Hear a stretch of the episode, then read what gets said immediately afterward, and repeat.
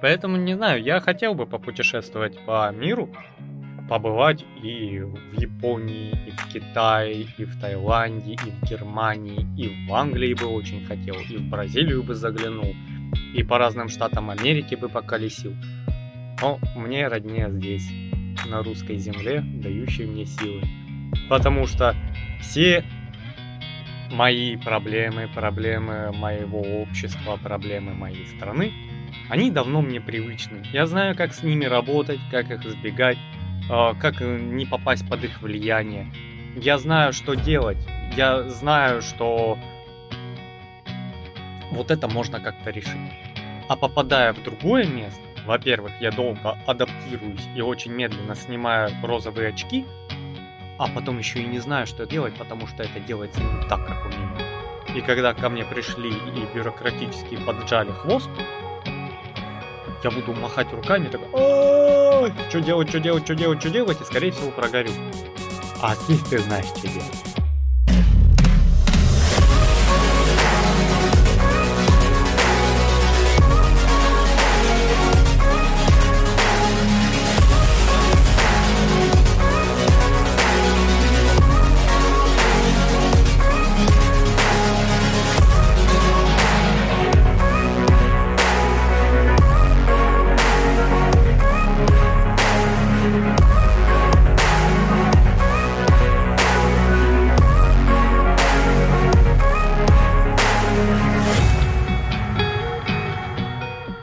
Доброго времени суток, друзья! Мы спустились с поверхности, с вами подкасты «Черный шум». Напротив меня сидит Сергей Мирин. Да, а напротив него сидит Калай Злостер. Вот так мы сидим напротив друг друга. Здравствуйте. Да, представь, потом окажется, что такой закулисный э, кадр, где ты на самом деле сидишь вот так боком, просто камеры так стоят, что тебя видно, как будто ты напротив, картинка Да, и в другом городе. Да-да-да, это вообще телемост. Да. А потом камера отъезжает, а там, понял, огромная студия, там лю- люди сидят, там, знаешь, как в этом, в поле чудес. Там. Или этот, как показывают, утрированный царский стол, знаешь, который 50-метровый, они ужинают на разных концах, да? Да, да, да, да. да. Вот. Мы, кстати, сегодня что-то, не сговариваясь, в красном. Что это у нас? Цвет гнева, цвет ярости, что там называют, раздражение. Ну, я это... не знаю. Позитивных, я не знаю, интерпретация этого слова. Что ну, не, подожди, а королевский бархат? Угу. Все? Немного. А красная дорожка? А красная жара? Красная угроза? Ну ты в коммунизм пошел. Краснопузы. Ну, ой, слушай, недавно тут задумался. Ага. Вообще, в один момент, я не знаю, к тебе приходило осознание, точнее, вопрос в голову. Что я в этом мире вообще такое? Каково мое влияние на него? Да, лет в 20, наверное, пришло. Когда ты решил стать великим и про... забыл про это, да? Да, как только хотел, захотел разбогатеть, да, то трусы порвались, то сахар закончился. Да-да-да. Ну, как, как это у тебя вообще пришло? Короче, как знаешь, вот такое ощущение, что кризис среднего возраста, ну это чуть-чуть другое, конечно, но вот когда ты начинаешь прямо глобально задумываться вообще о всем, ну, как не конкретно о себе, о Вселенной, да, о своем, как ты говоришь, предназначении, о том, что ты оставишь после себя, что э, ты сделаешь, что ты успеешь сделать, что тебе дадут сделать, понимаешь? Вообще итог. Просто у меня есть такой любимый пример. Я э, слышал в Черногории, а, по-моему, город, не помню какой город, то ли Герцог Нови, то ли еще какой-то. Там а, таблички висят на домах. Я рассказывал уже. Ну, вот. И, ну как, эти таблички вешаются после смерти человека, который жил в этом доме. Э, это краткое описание его как человека, его деятельности. То есть такая философская тема. То есть, когда человек живет, он знает, что когда он умрет, будет над его домом такая табличка. И там будет описание того, что он успел сделать в своей жизни. Вася Пупкин а, был там хорошим человеком, примерным семьянином, занимался там тем-то, тем-то, да, э, сделал, какой вклад он сделал, понимаешь, что он сделал. Это, это. Или написано там Федя Пупкин. Э, всю жизнь пил, ни хрена не делал, что жил, что не жил, всем ост- а окружающим отравлял жизнь. И подох как собака. Понимаешь? Федя Пупкин, просто чмо. Да, понимаешь, э, нельзя таким быть. Дети плохой пример. И все. И человек, когда живет, он понимает, что будет такая табличка. И он задумывается, особенно когда человек в возрасте, он задумывается о том, что он успел в этой жизни сделать, да, и думает, что он еще как бы может успеть или нет. И он уже хватается за голову, он уже по-другому общается с людьми, он по-другому реагирует на все окружающее. Понимаешь? Вот недавно на заправке я заправлял машину, и мужик какой-то там просто, ну, мужик в возрасте заправляется в машину тоже и что-то кричит, вот, блин, стекло у меня загажено, тут какая-то погода непонятная, то капает, то сушит, то ветер, то нет. Короче, все стекло у меня в лобовое во всякой фигне. Я что-то не понял. А, я думаю, а что он злится? Ну, типа погода такая, понял? Типа вот и не тепло, и, и дождь, и не дождь, как бы, знаешь, вот между пежду. Ему не нравится, он злится. Я, блин, быстренько заправился и уехал, чтобы не ругаться. Ну, что с ним ругаться? Что с ним злиться, понимаешь? А какая мысль, почему меня это разозлило? Потому что я понимаю, что все же относительно в мире. Ты, кроме своего вонючего стекла, дожил до таких лет, ни хрена не видишь и ни хрена не понимаешь. У тебя буквально, блин, рукой подать, через границу люди умирают, погибают, мучаются. Их взрывают, убивают, там, грабят, насилуют, все что угодно происходит. Жуть, понимаешь, происходит в мире. А у него стекло засрано. Понимаешь? Это вот как с той елочкой. Нравится мне елочка. Ну, слушай, у тебя давай так. Каждый человек варится в своем компоте. И чем... И всегда ему не нравится этот компот. Ну, не всегда. Ну, скорее всего, да. О, человек вечно недоволен, у соседа всегда лучше, и зубы ровнее, и огород стройнее, да? Но, как бы, он не там. Ну да. И не обязан там быть. Но понимаешь, тут еще э, момент, как ты себя настраиваешь. Ты можешь там быть, можешь там не быть. Но вопрос в чем? Думаешь ты об этом или не думаешь?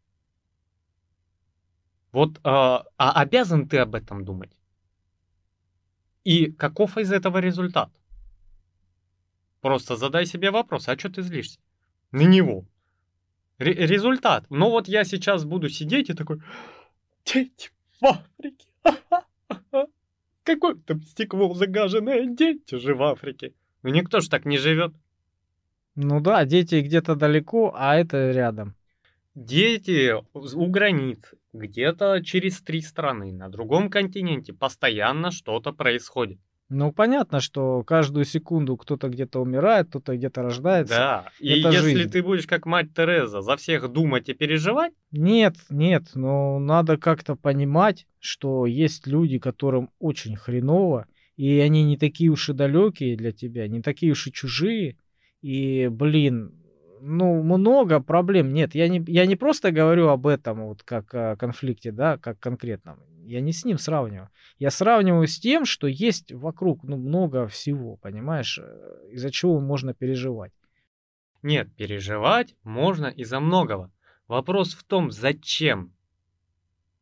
Вот пока это лично тебя не касается, никто не говорит, что ты до- должен э, просто стать эгоистичной коробочкой, и вот просто я, я ничего не вижу, не слышу, моя хата с краю, три обезьяны, да, не вижу, не слышу, не говорю. А вопрос в том, что ну зачем? У тебя своих проблем мало в жизни. Тоже загаженное стекло, может, он на него стоял, ругался. Потому что у него неделя не сложилась. У него там жена заболела, на огороде забыл огурцы полить, они завяли, а он за ними два месяца ухаживал, понимаешь? И у него вся неделя через пень-колоду, он вот так в проблемах, и у него уже настолько стресс, что он просто ругается на стекло. Понимаешь? Я не вижу смысла его в этом осуждать. И не вижу смысла а, находиться в страданиях а, по кому-то, как этот, э, как она называет, посол мира, да? Если ты хочешь что-то изменить, ты берешь, идешь и меняешь. И в этот момент ты можешь страдать о людях, о, о детях в Африке, которые добывают о, литий, да, о, страдать об о, азиатских там каких-то там пандах и прочих. Но смысл этих страданий, если ты на этот процесс не влияешь? Порча собственных нервов? Дестабилизация собственной психологической системы? А результат? Ну, результат этой потуги к чему? Ты не должен э, закрываться от этой проблемы. Но ты не должен ездить с мыслью, что э, всегда где-то там хреновей. Хреновей где-то там всегда. Это ну, правда, это не поддельная истина. Это понятно, но, но ны, ныть на каждую ситуацию, на банальную, на, блин. Ну, я понимаю, если ты с расшатанными нервами подросток, или там средний, ну, блин, ну, ты уже пожилой, ты жизнь прожил, ты уже должен понимать, тебя жизнь не била, ты должен понимать, что, блин, ну, стекло загажено, это вообще мелочи. Нет, ну, слушай, понятно, что мелочь, но я опять же тебе говорю, у меня такое случается, ну, вот срывы башни и приступы э, красной ярости, да, когда у тебя, ну вот прям... Когда оно накапливается. Оно накапливается. Ну да, на Ты уже деле, да, на шляпу, вот, вот, вот у тебя свистит уже крышка, да, и ты такой, о, капитан, попутный ветер, время отъезжать кукухой, да, и такой, э, буквально тебя комар укусил, ты уже машешь руками, бегаешь по комнате и проклинаешь его от четвертого поколения. Хотя вчера этот комар целый день просто летал по комнате с теми же успехами, что делает и сейчас. Ну, видишь, здесь какая ситуация. Он, например, злился по своим каким-то причинам, да? Оно накапливалось, накапливалось, выплеснулось вот в э, грязное стекло. Я по своим причинам нервничал и психовал, понимаешь? Да. И у меня выплеснулось в то, что я увидел, как он психует на свое стекло. Ну вот, видишь, та же ситуация. Просто а если ты собираешься по этому поводу злиться, радоваться, огорчаться или проявлять какую-то эмоцию, кроме того, что чудак человек, и поехал, да? Ну, значит, ты должен что-то действовать. Подойти его, морально осадить, что дети в Африке, а ты на стекло, ты, ты еще хорошо живешь. Или подойти и сказать, чувак, я сейчас помою тебе стекло, чтобы ты не нервничал, и помыть ему стекло. То есть как-то развить там ход событий. Или а если ты не собираешься... пошутить. Да, если не собираешься с этим взаимодействовать, что заводишься?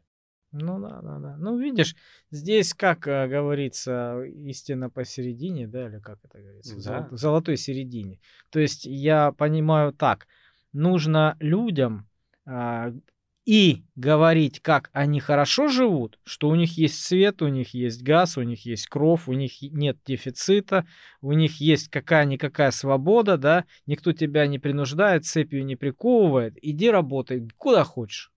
Не хочешь, иди в другое место работать. Блин, свобода, понимаешь? И защищает тебя государство и все остальное. То есть, ну, если сравнивать с какими-нибудь э, бедными, нищими странами, где очень большая преступность, ты живешь хорошо. Да, и ты у нас цени... в России довольно хорошая. Цени это, да. И э, начнем еще с того, что у нас много всяких плюсов. Там интернет, э, общественный транспорт, как, как часики работает, и метро, и многие-многие вещи. Вот. И надо людям еще говорить про то, что, блин, они не только вот э, в шелках хорошо живут, да, надо стремиться к другому, надо не как бы ну, ногу за ногу, да, там жить, в кайф, кайфовать, надо вкалывать, надо работать, надо понимать. Кроме того, что ты ценишь это все, нужно еще понимать, что надо двигаться, надо совершенствоваться, надо улучшать свой быт, надо улучшать страну, строить, понимаешь, и э, ну прогрессировать как-то, ну, развиваться. Слушай, Опять же, вопрос в том, к чему ты стремишься. Некоторых устраивает пахать о, на заводе всю свою жизнь, приходить вечером, там общаться с родными, кушать, ложиться спать и завтра утром вставать для этого. Но такие люди для страны тоже нужны. Ну, конечно. Вопрос, знаешь, в чем? В неиспользованных э, потенциалах. Если у человека огромный потенциал, если он очень умный, если он стремится развиваться, да, может развиваться, то надо ему создать все эти условия и, э, ну, не мешать, как-то помогать в этом плане, да, развивать эту тему, чтобы ему было легко туда войти и ну, заниматься саморазвитием. Давай так, вот этот э, теоретический потенциал, да, ну, не работает. Почему? Вот я человек, который просто идет на завод, получает зарплату, которую для его уровня жизни хватает. У него есть семья, которая его полностью устраивает. Да, он локально все бесится. Локально всем никому ничего не нравится, пока ты с чем-то не сравнишь, ты правильно сказал. И пока ты не поедешь в Европу там 5-6 раз, ты не поймешь, что в России, ну, намного лучше. Ну, не, я уверен, что не во всем. Не во всем, ну, понимаешь? А кто, кого, кто что преследует, понимаешь? Одному важно это, другому важно то. Э, ну, у нас принято, причем у европейцев такие же мысли, что они живут лучше. А мы считаем, что хуже. Ну, это пропаганда. Это настрой. Но при этом, вот недавний случай, они в шоке. Вот беженцы пошли, они в шоке, они думали, там полуаборигены, полунищие, и они такие их и в магазин на машине свозили. И там ничего себе продуктов купили. А то, что у этого человека в его стране машина, возможно, даже лучше, и в целом машины не редкость. И продукты он покупает, ест, понимаешь? И европейцы начали возмущаться. А, мы думали, мы сейчас вот такие вот сякие, да, Сейчас вот этим бедным, страждущим людям Обу- поможем. Обучим их письму. Да, э, словесности научим. И они в шоке, понимаешь? И учитывая, что в большой части Европы до сих пор у них душ состоит из того, что вот просто в комнате дырка, и еще стоит палка с этой резинкой, чтобы воду за собой убрать. Да. А у нас во всей России ванны. Прикинь. А еще они набирают, по-моему, воду в этот в, в раковину. Ну, конечно. И, с этой вод, воды они ну, умываются. Ну, потому что у них мало ресурсов. Они их в основном покупают, и это дорого. И как бы, когда ты это почувствовал, никогда ты такой, там по-любому лучше. Там же автобан есть. Там же до, до дороги, наверное, лучше, да?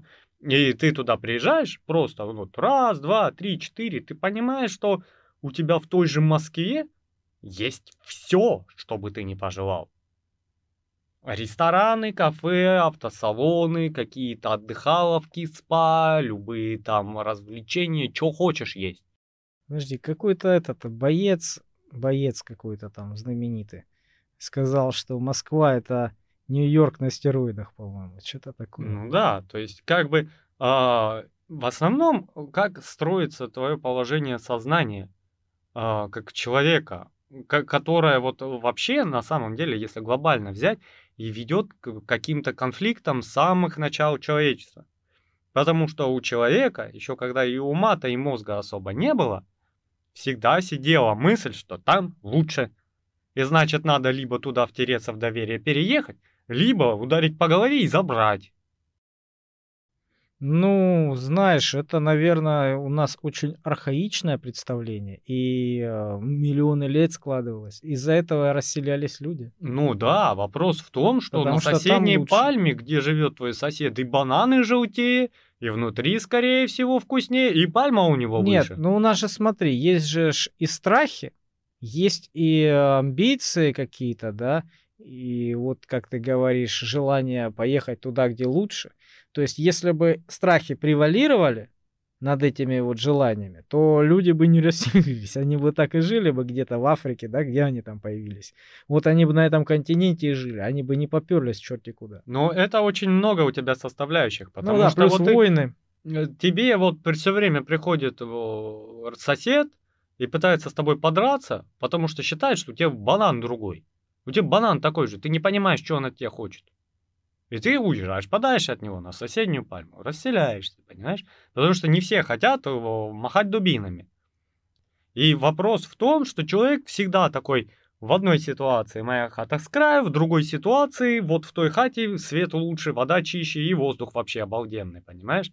А когда ты в это попадаешь, у тебя вот это теряется. Когда ты не просто приехал на недельку, походил по самым лучшим местам и достопримечательностями, искупался в морюшке, сходил в горы и весь такой за недельку набрался лучших впечатлений и уехал. А когда ты там прожил полгода и понимаешь, что это не то. Да, я слышал, э, люди, которые переезжают, эмигрируют, да? Я смотрел блог, а, они говорят, что вот мы приехали туда, и типичный э, синдром эмигранта, что ли, как-то так они называются. То есть всегда у всех одинаково, просто пора разная по времени у них э, длится эта вся фигня. Вот ты приедешь поначалу, да, и тебе все как в сказке кажется. Все по-другому, все лучше. Ты замечаешь да. только плюсы, только классное. Вот. А, а на потом, ми... когда тебя через неделю в переулке грабанут, у тебя сразу меняется картина.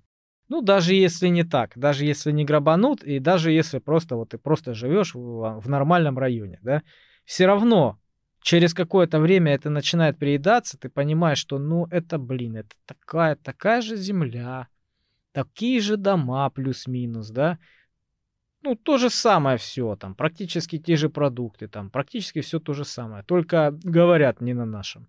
Вот. А потом начинаешь, то есть ты привыкаешь, а потом начинаешь уже видеть минусы, которые тебя очень сильно начинают напрягать, потому что ты к ним не привык. Ты уже смотришь без э, розовых очков. Ты смотришь, это, блин, напрягает. Почему не так? Оно не так должно быть. Почему здесь не так? Почему, блин, я не могу машину запарковать и оплатить через э, приложение, например, да, удобно? Мне надо, блин, монетки кидать в этот автомат сраный, которому С тысячу лет. да? Да. И, ну, многие минусы, к которым ты не привык. А, еще менять там, по-моему, эти самые машины. То есть там написано парковка, к примеру, там в Америке, по-моему. Парковка с такого-то времени по такой-то. На этой полосе. А с такого-то времени по такой-то на той полосе. То есть они до пяти вечера, условно говоря, там станут, потом все выбегают, короче, перепарковывают на другую сторону. Ну, у нас тоже есть такие. У нас, правда, редко, но э, знаки у тебя кружок, э, по-моему, перечеркнутый, и там один или два. Ну, это почетным, непочетным, я знаю. Да. Или, или кирпич, а, но с такого-то времени по такое-то ночной в основном. Типа можно ездить. Это бывает. Но когда у тебя на конкретное время обозначено вот... Э... Ну, слушай, у тебя конкретное время то же самое с парковкой в четные и нечетные дни. Конкретный час, когда ты должен выбежать и переставить машину, это полночь. Ну и тут осложняется, потому что ты в этот момент можешь спать, приедет эвакуатор и твою машинку заберет. А так ты выбежал из офиса со всеми своими коллегами, вы переставили машины и побежали обратно в офис. И у вас для этого там специальная фиеста, потому что организация об этом знает, вам дается пауза там в 15 минут. А ночью ты такой сидишь, я не буду спать до полуночи, мне надо переставить машину. Ну, опять же, это вопрос уже другой. Ну О. да, просто ты со временем начинаешь от этих минусов а, ужасно напрягаться. Но, смотря кто ты, если тебя эти минусы устраивают, и у тебя гораздо хуже было на твоей земле, да, то ты остаешься там и тебе плюс-минус лучше становится. Ну, тебе так кажется, да, возможно. Ты привыкаешь, может быть. Или какие-то еще обстоятельства.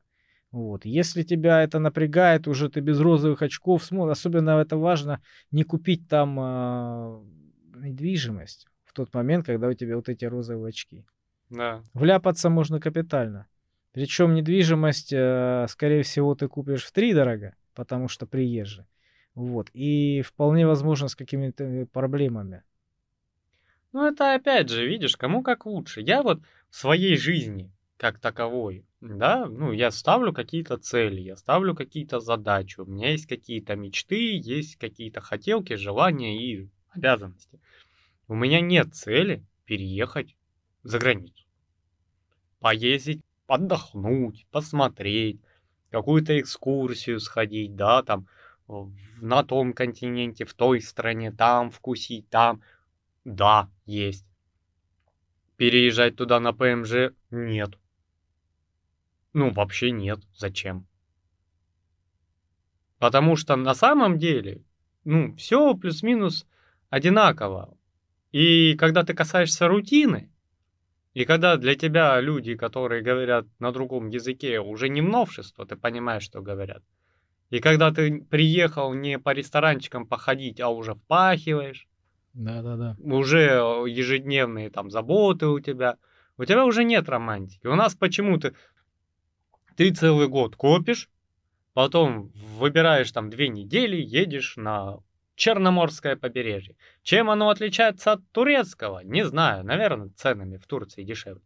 Но вопрос в том, что ты приезжаешь туда покуражиться, Ты тратишь развлечься. деньги, ты другой. Ты не Да. тот, который вкалывал весь год. Да, И для них, для местных, ты, ну, очень богатый, состоятельный человек. да. И в э, твоих глазах твоя страна очень э, богатая. Ну да, просто вопрос в чем? Ты приезжаешь, когда в какую-то турпоездку, ты пойдешь в ресторан, пойдешь на карусели, пойдешь там на экскурсию. В своем городе ты зачем тебе в ресторан ходить каждый день и оставлять там 3000 рублей? Ну, не дурак же.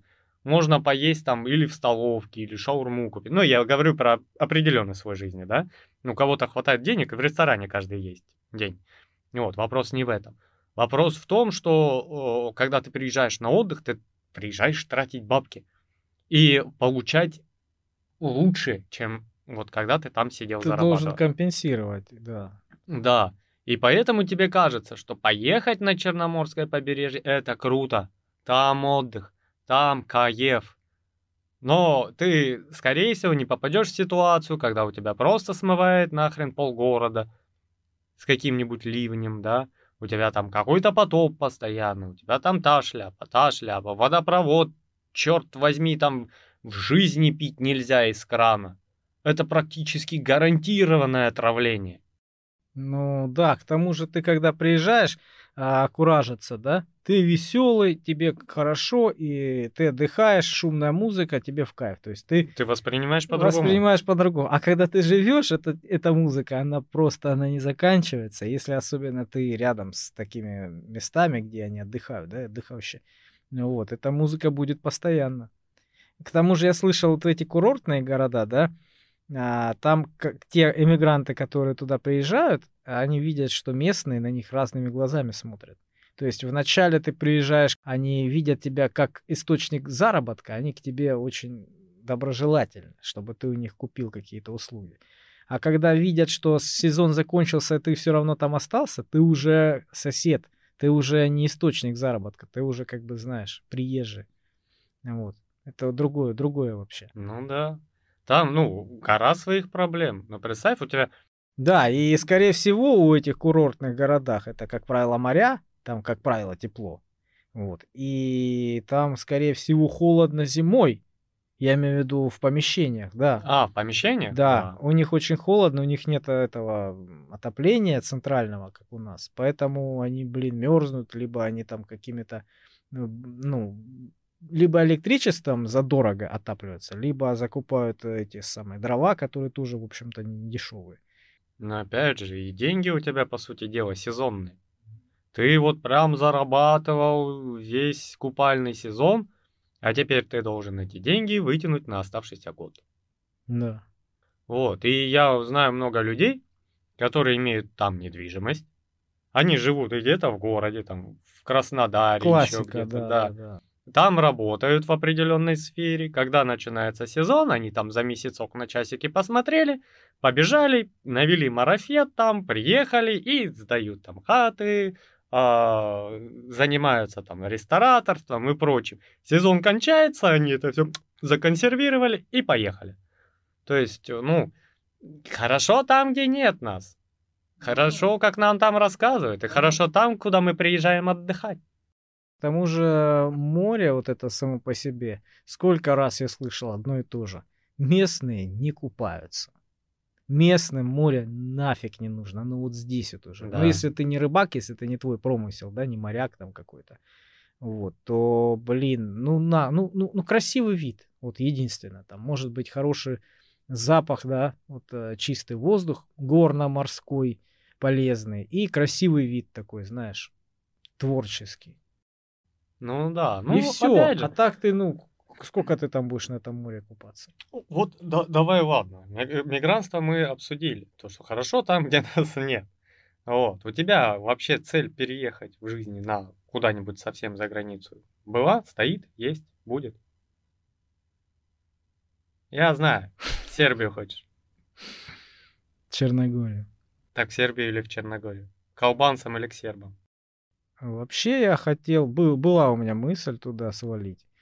Черногория, да. Но она меня, у меня прямо резко отодвинулась на не, не, на, не на задний план, а вообще навсегда ушла, потому что случился кризис, вот этот коронавирус. И я понял, что государство, блин, очень слабое. Конечно. И оно, я не понимал этого. Я понимаю, что оно целиком и полностью зависит от э, приезжих. Это курортный город. Вот. Да, там красиво, да, там хорошо. Но страна очень маленькая. Там, кроме как туристическим бизнесом, заниматься ну, практически нечем. Ни IT-индустрия не развита, да, ни каких-то там промышленных предприятий ну, толком нету. Вот, поэтому какой-то кризис случился, какая-то вот шляпа в мире, да, и все. И сидят страна в, ужасе, понимаешь? Да. То есть, как бы по вот этому коронавирусу было видно, какая страна сильная, какая переживет что-то, а какая нет, понимаешь? А лезть в этот туристический бизнес, ну блин, ну это вообще не то пальто. А, у нас череда событий последние там десятилетия вообще показывает, что Европа не ахти какая сильная. Им вентилек перекрыл. Во-первых, там дорого жить. Да. Там очень дорого жить. Ну, если ты живешь там и зарабатываешь э, зарплату их местную на нормальном уровне, на их местном уровне, то в целом нормально. Тебе Нет, хватает. Ну, ты привыкаешь, тебе хватает, но при этом а, там дру, другая немного ситуация а, с той же водой. Ну, то есть у тебя нету цели просто набирать раковину, потому что ты так привык, традиция у тебя такая. Ну, вообще, да, я У когда... тебя вода как золото стоит тебе вот надо набрать чашечку, чтобы мне вся семья ручки помыла, понимаешь? Потому что это дорого. У них дорого ресурсы. У них бензин, дизель, что там еще, газ, дороже. И это даже не связано с последними событиями. Он и до этого был там дороже нашего много раз. То есть содержать машину здесь и содержать машину там. Это разные цены. Абсолютно разные. Ну, на их зарплату ты спокойно можешь себе... На их зарплату, понимаешь? Я другие тоже э, слышал истории, когда люди туда переезжали, будучи мигрантом, еще получая э, деньги а, гораздо ниже, чем местный человек, он уже мог себе позволить и машину, и снимать квартиру, и ну, хватало на еду. Это, это субъективный вопрос. Он говорит о том, что у тебя зарплата позволяет жить. Да вопрос не в том. Вопрос в том, сколько тебе остается с этой зарплаты после того, как ты раскидаешь их на все основные нужды. Да. И чтобы у тебя, у тебя, допустим, машина стоит дешевле. Потому что ее произвели вот здесь недалеко, там, ни таможенных пошлей конских нету, да, и прочего. У тебя она дешевле. Но если раскидать эту дешевлесть на стоимость ее обслуживания, она будет дороже. Потому что каждый твой километр пробега стоит на 30% дороже, чем в России. Ну, по-моему, Чисто они... по бензину. Ее, по-моему, они э, особенно не, не юзают. Она прошла это гаран... гарантийный срок, и все, ее спуливают, нет? Ну, опять же... Страны третьего мира. У тебя есть комплекс каких-то там плюсов, минусов. Ну да, все зависит от того, а, что в итоге тебя устраивает, а что не устраивает. Да. В Европе намного тяжелее открыть бизнес. В разы тяжелее. Там открыть бизнес, это прям надо из кожи выпрыгнуть. Там даже компании, которые а, огромные и богатые, не могут просто что-то сделать. А, сейчас я вспомню историю. Компания, по-моему, Mercedes или BMW. Я не буду говорить прям точное название, потому что, честно, не помню. И ателье, которое делает тюнинг, то ли AMG, то ли еще какой-то. Вот, ну ты понял о чем, да? И вот эта компания автомобильная захотела это большое уже развитое, ну, дорогое э, тюнинг ателье купить. Ну, теоретически, что было в России? Пришли к нотариусу, вот деньги, мне фирму. Тот такой, согласен, беру деньги, даю фирму. Переоформление документов, там неделька, все, пролетели. Пришла, это ж немецкая фирма. Вот эта фирма. Говорят, мы хотим купить. Те пришли такие, мы хотим продать. Говорят, хорошо, давайте документы. Через три года приходите за ответом, можно ли проводить вам сделку. Это как? Вот так. Вот так это работает в Европе. Надо шоколадку было занести этой. Шоколадка это в России работает. Секретарь. Там не работает в России, потому что там за места держатся.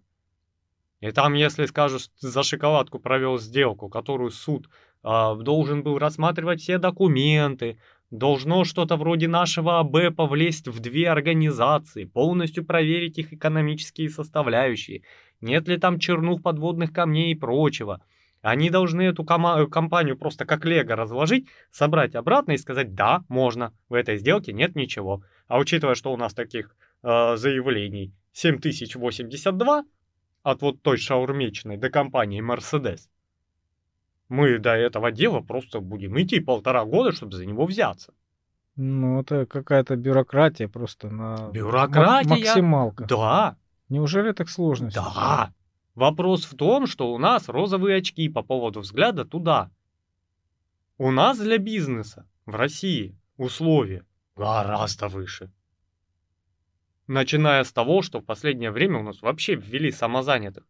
Ты в телефоне две кнопки нажал и можешь вести свой маленький бизнес в определенных рамках.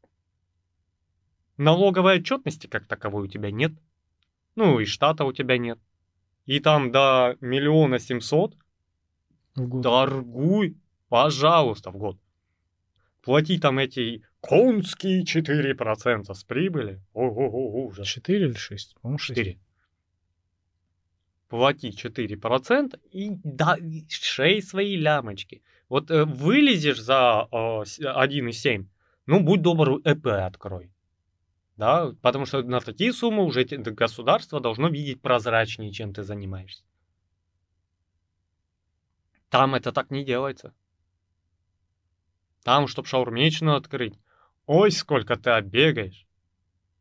Сколько кадастров, чтобы тебе выделили землю, чтобы это все было регламентировано, чтобы там пожарники проверили, санитарные нормы, санитарные службы проверили, чтобы они проверили твой профессионализм, твои дипломы, твою подготовку, что ты можешь, имеешь право готовить еду, что ты не портишь фасад города, что там тудым-сюдым, это в сроки. Я этим вопросом занимался, не в плане открывал бизнес, а именно много об этом читал. Там ты проходишь семь кругов ада, чтобы вот с вот этой тележкой хот-доги продавать. У тебя там порядка много. Понимаешь? А там, где нет порядка, где это за шоколадку делается, там свои минусы. Ну, опять же, я тебе говорю, Там тот, кто комплекс. сильный, тот, кто сильный, да, ну, в других странах, где за шоколадку это все делается, он может не позволить тебе открыть эту шаурмичную. Вопрос в том, что опять вопрос рассматривается в комплексе. Ну да, да. И а, нету смысла смотреть с тем, что мы живем в луже фекалий, а вот там все на облаках розовых летают. Нет. Нет, это так не работает. А последние события показали, что вот там вот люди, которые не люди в фекалиях живут, могут вот так вентиль сделать, и твоя развитая экономика сделает как шарик. Потому что у тебя и так было электричество, оно как бы, ну, не бесплатное. Его из чего-то добывают. Успеть развить э, возобновляемые источники энергии не успевают. Это большие деньги, большие затраты и большие перетрубации. Но при этом э, своих ресурсов истощаемых у тебя нет. Ты их покупаешь. А если ты покупаешь, ты покупаешь их дороже, чем если бы они были у тебя. И когда ты берешь и, допустим, а, а учитывая, что у них там это МАГАТЭ и прочее, они там последнюю атомную станцию закрыли просто вот потому, что это небезопасно. Потому что если такая станция, ну это адекватно, бабахнет посередине Европы, будет там очень плохо.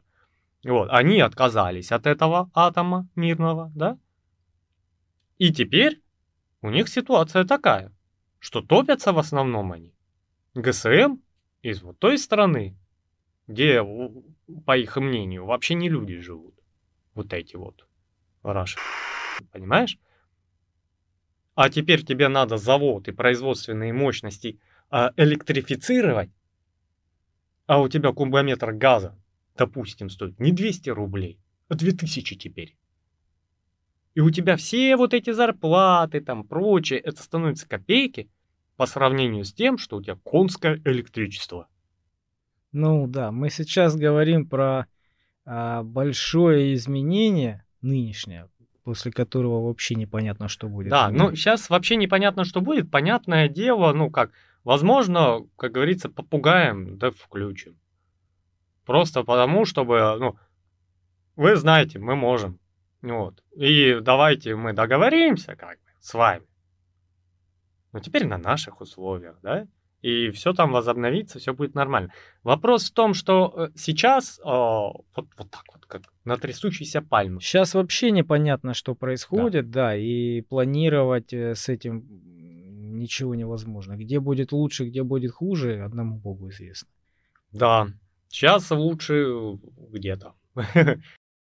Ну, а, а это должно все успокоиться и чем-то закончиться. И тогда уже, э, когда все пыль сядет, когда уже люди э, приспособятся к новым условиям, вот тогда уже можно говорить, где будет лучше, где будет хуже лично для тебя.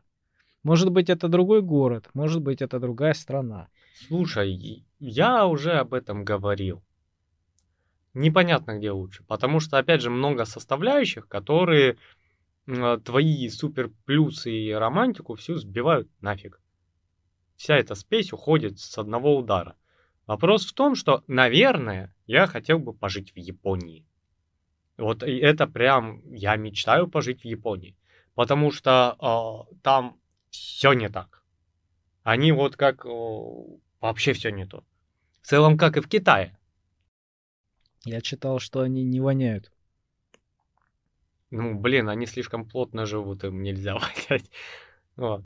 Поэтому они считают европейцев вонючками, потому что у, у них даже этих э, а, перспирантов вот этих, да, ну, они есть, но там буквально э, один вид, и он еле-еле пахнет, понимаешь? То есть не, не такой, как у нас.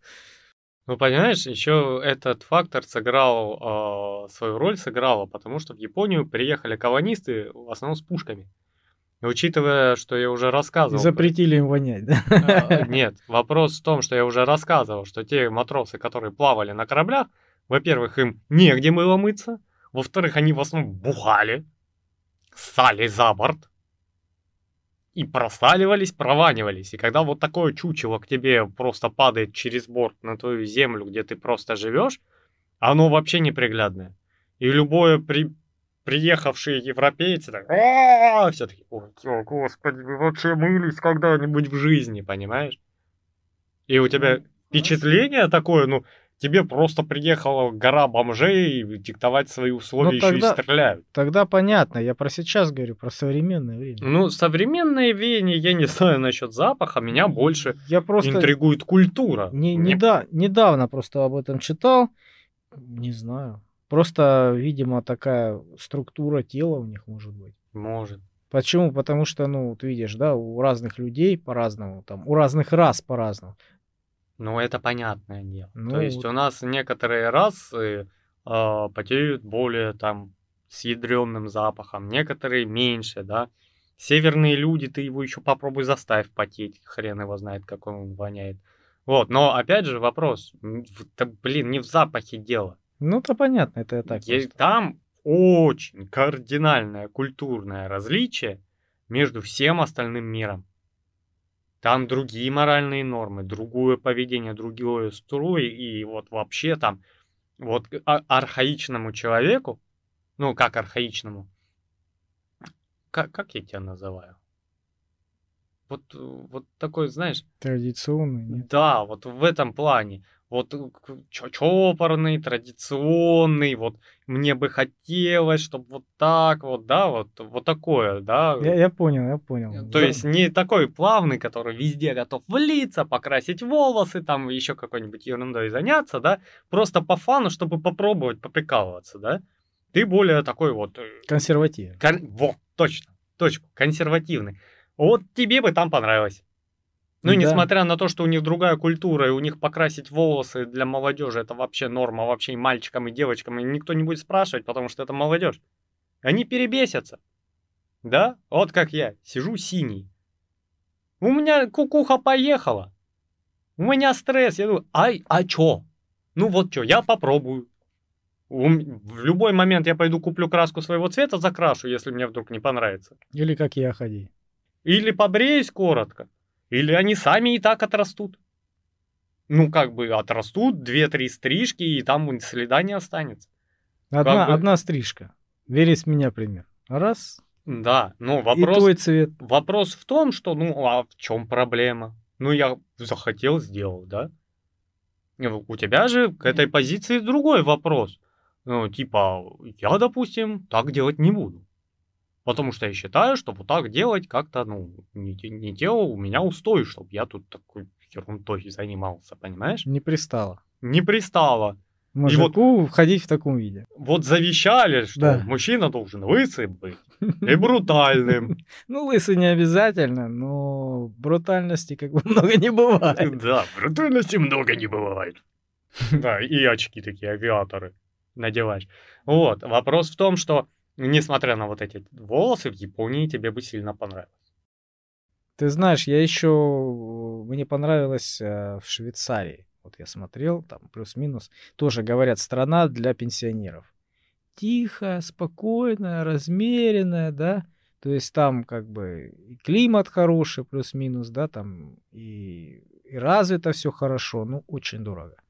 И даже они, швейцарцы, которые считаются как бы они себя ведут, как будто, знаешь, приезжают в Европу, как будто они, ну, короли всего. Понимаешь, мы, швейцарцы, туда-сюда. Хотя сами приезжают в, в, эту, в Европу и там покупают, потому что там дешевле.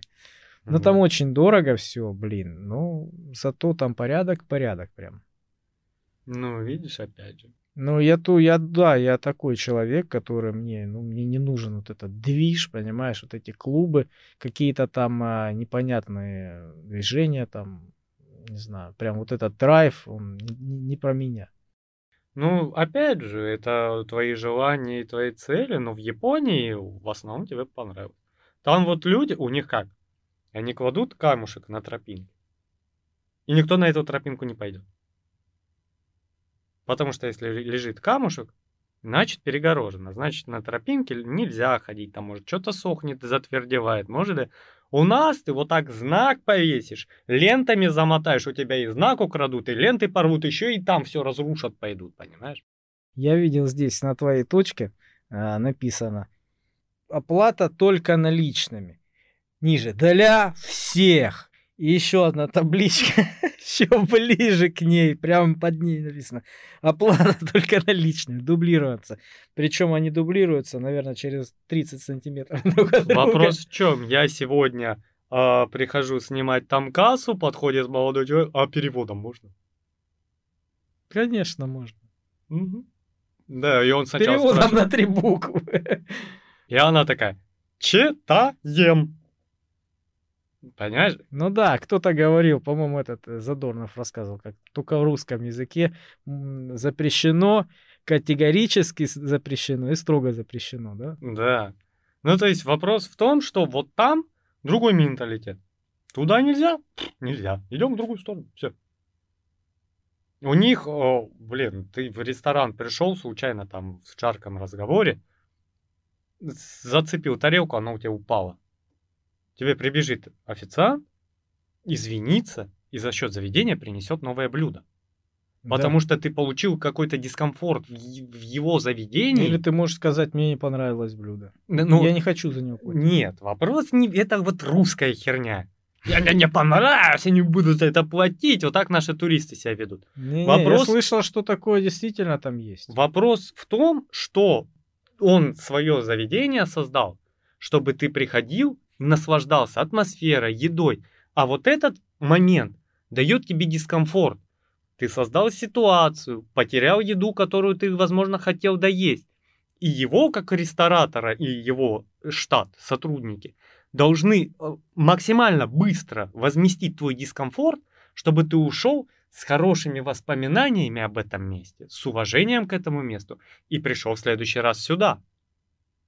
Это, конечно, русский человек будет каждый раз там оставлять две макаронины и сталкивать тарелки, понимаешь? У тебя целенаправленно создано так заведение, чтобы ты получил удовольствие. И когда ты получишь удовольствие, он получит за это свои деньги. У нас, если ты продавцу не понравился какому-нибудь, он тебя и пошлет.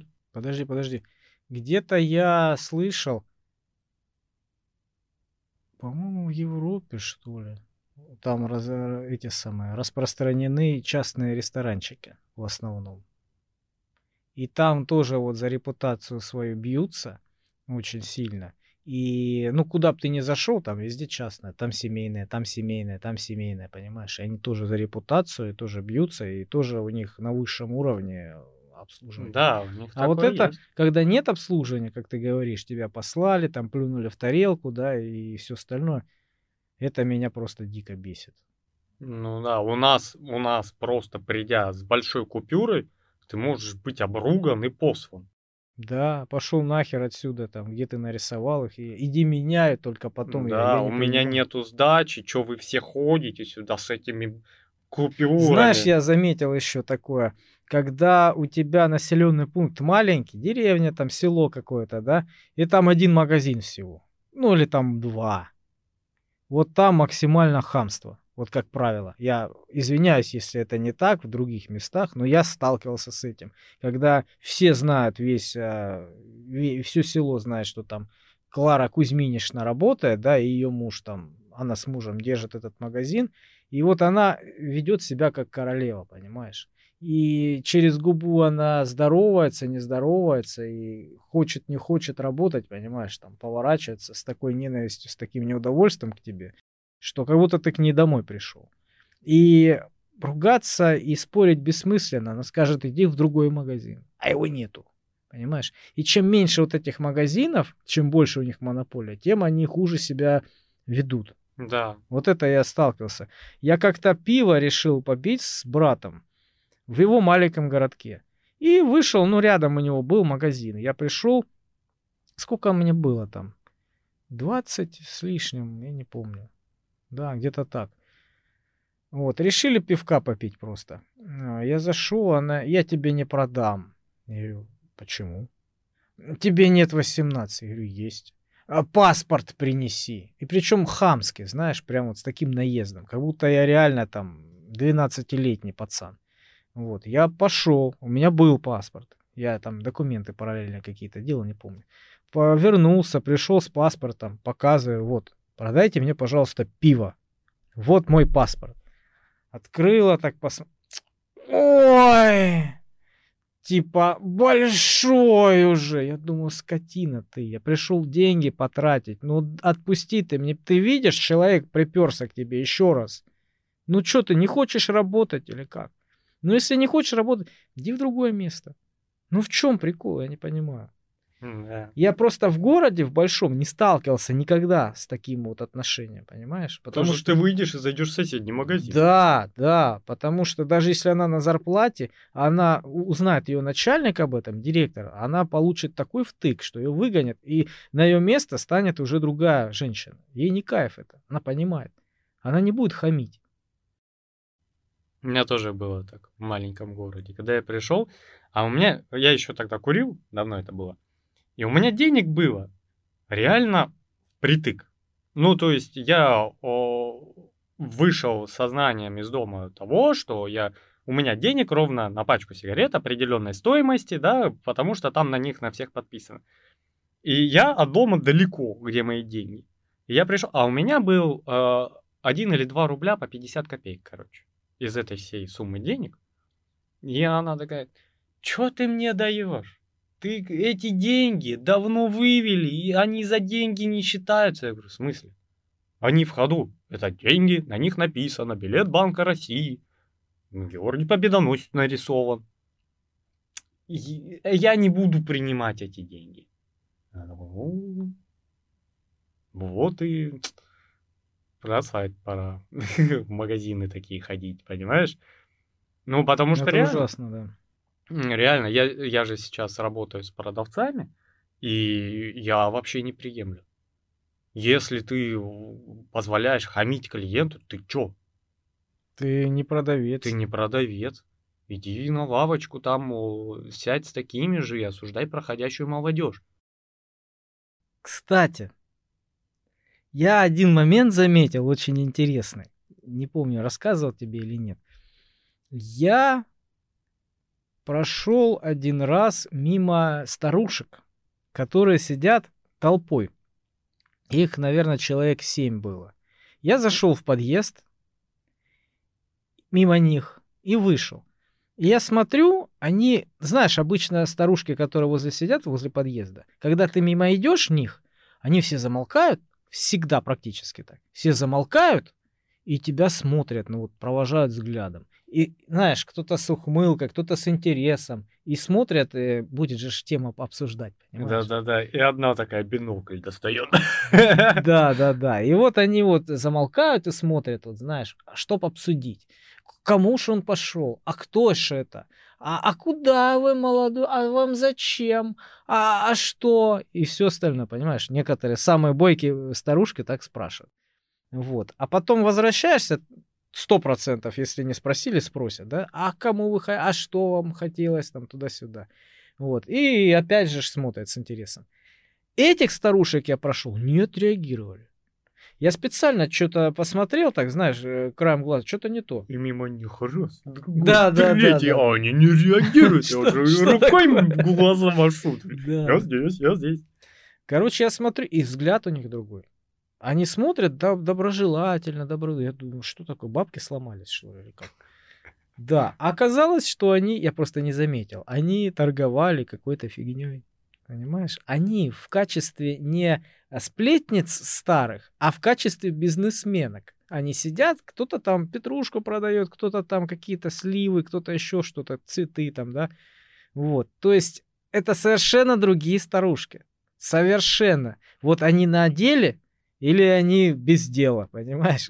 Вот то же самое, блин. Ну, я, я не скажу, что все так тотально. Да, у тебя... Ну, блин, им надо чем-то заняться. Да им нет, скучно. я не обсуждаю, не, не осуждаю их. Просто, просто у меня было, заметил. я с велосипедом подъехал, сидят две бабульки. А я же заказом, давно это было. Ну вот, я заказом. Я начинаю копошиться, там, пристегивать. Ой, сиди, ой, ой, иди, я не уеду, посторожу.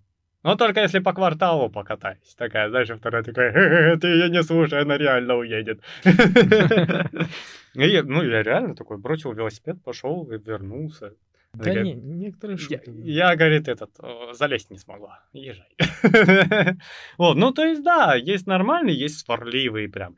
Они же еще избиваются в кучке по интересам. Да, сварливые к сварливым, а нормальные к нормальным. Да, и сидят там обсуждают.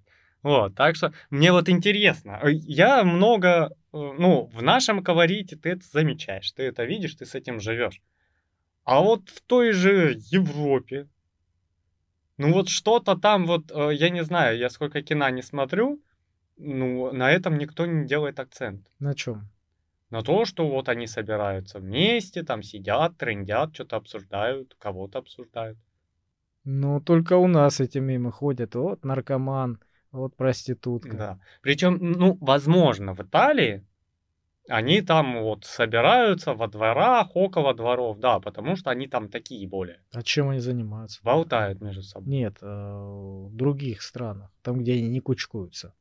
Не знаю, у них более абстрагированные друг друга от соседей образ жизни. С открытыми заборами? Они же Ну, без понимаешь, заборов живут как э, строится забор?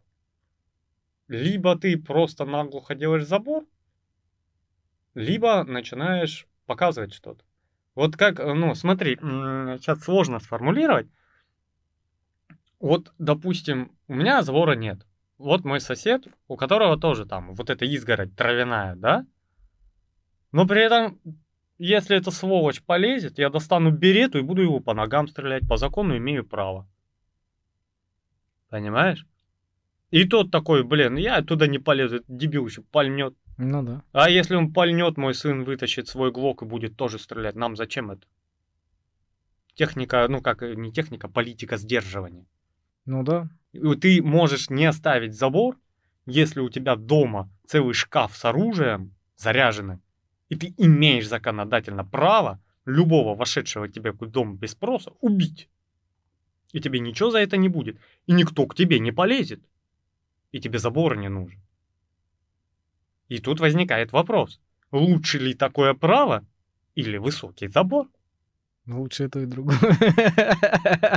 Ну, и по мне так под 3 метра забор с колючей проволокой, сигнализацией, понимаешь? И, башни со снайперами, да? Нет, ну их не, не- не стоит, потому что это Дорого. за зарплату.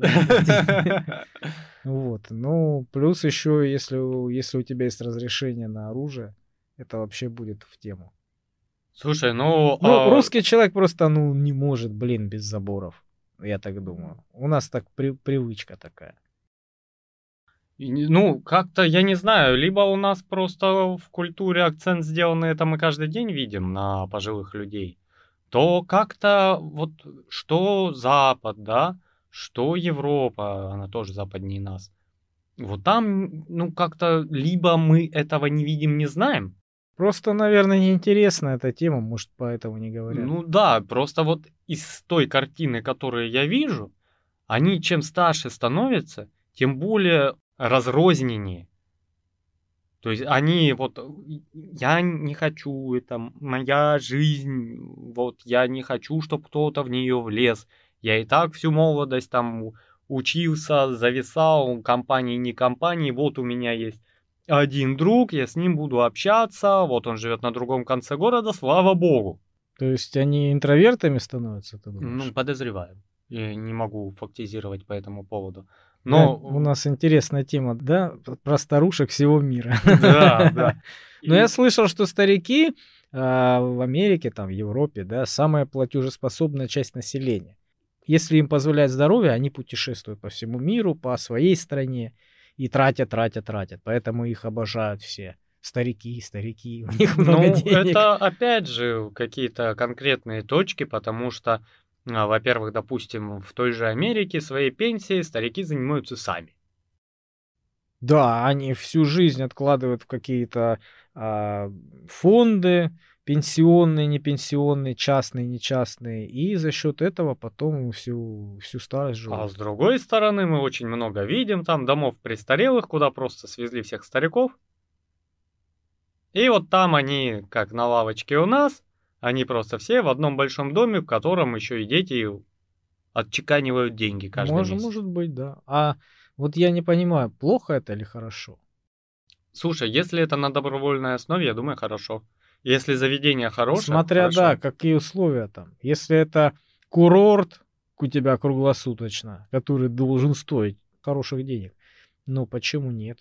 Ну, у них есть какая-то там страховка, они ее покупают, они платят э, каждый месяц туда взнос на эту страховку, а потом им эта страховка при достижении пенсионного возраста э, дает возможность э, бесплатно там кучеряжиться до конца дней в этом санатории для пенсионеров. Вот. И, ну, я не знаю, это, скорее всего, хорошо, если тебя туда не насильно спихнули.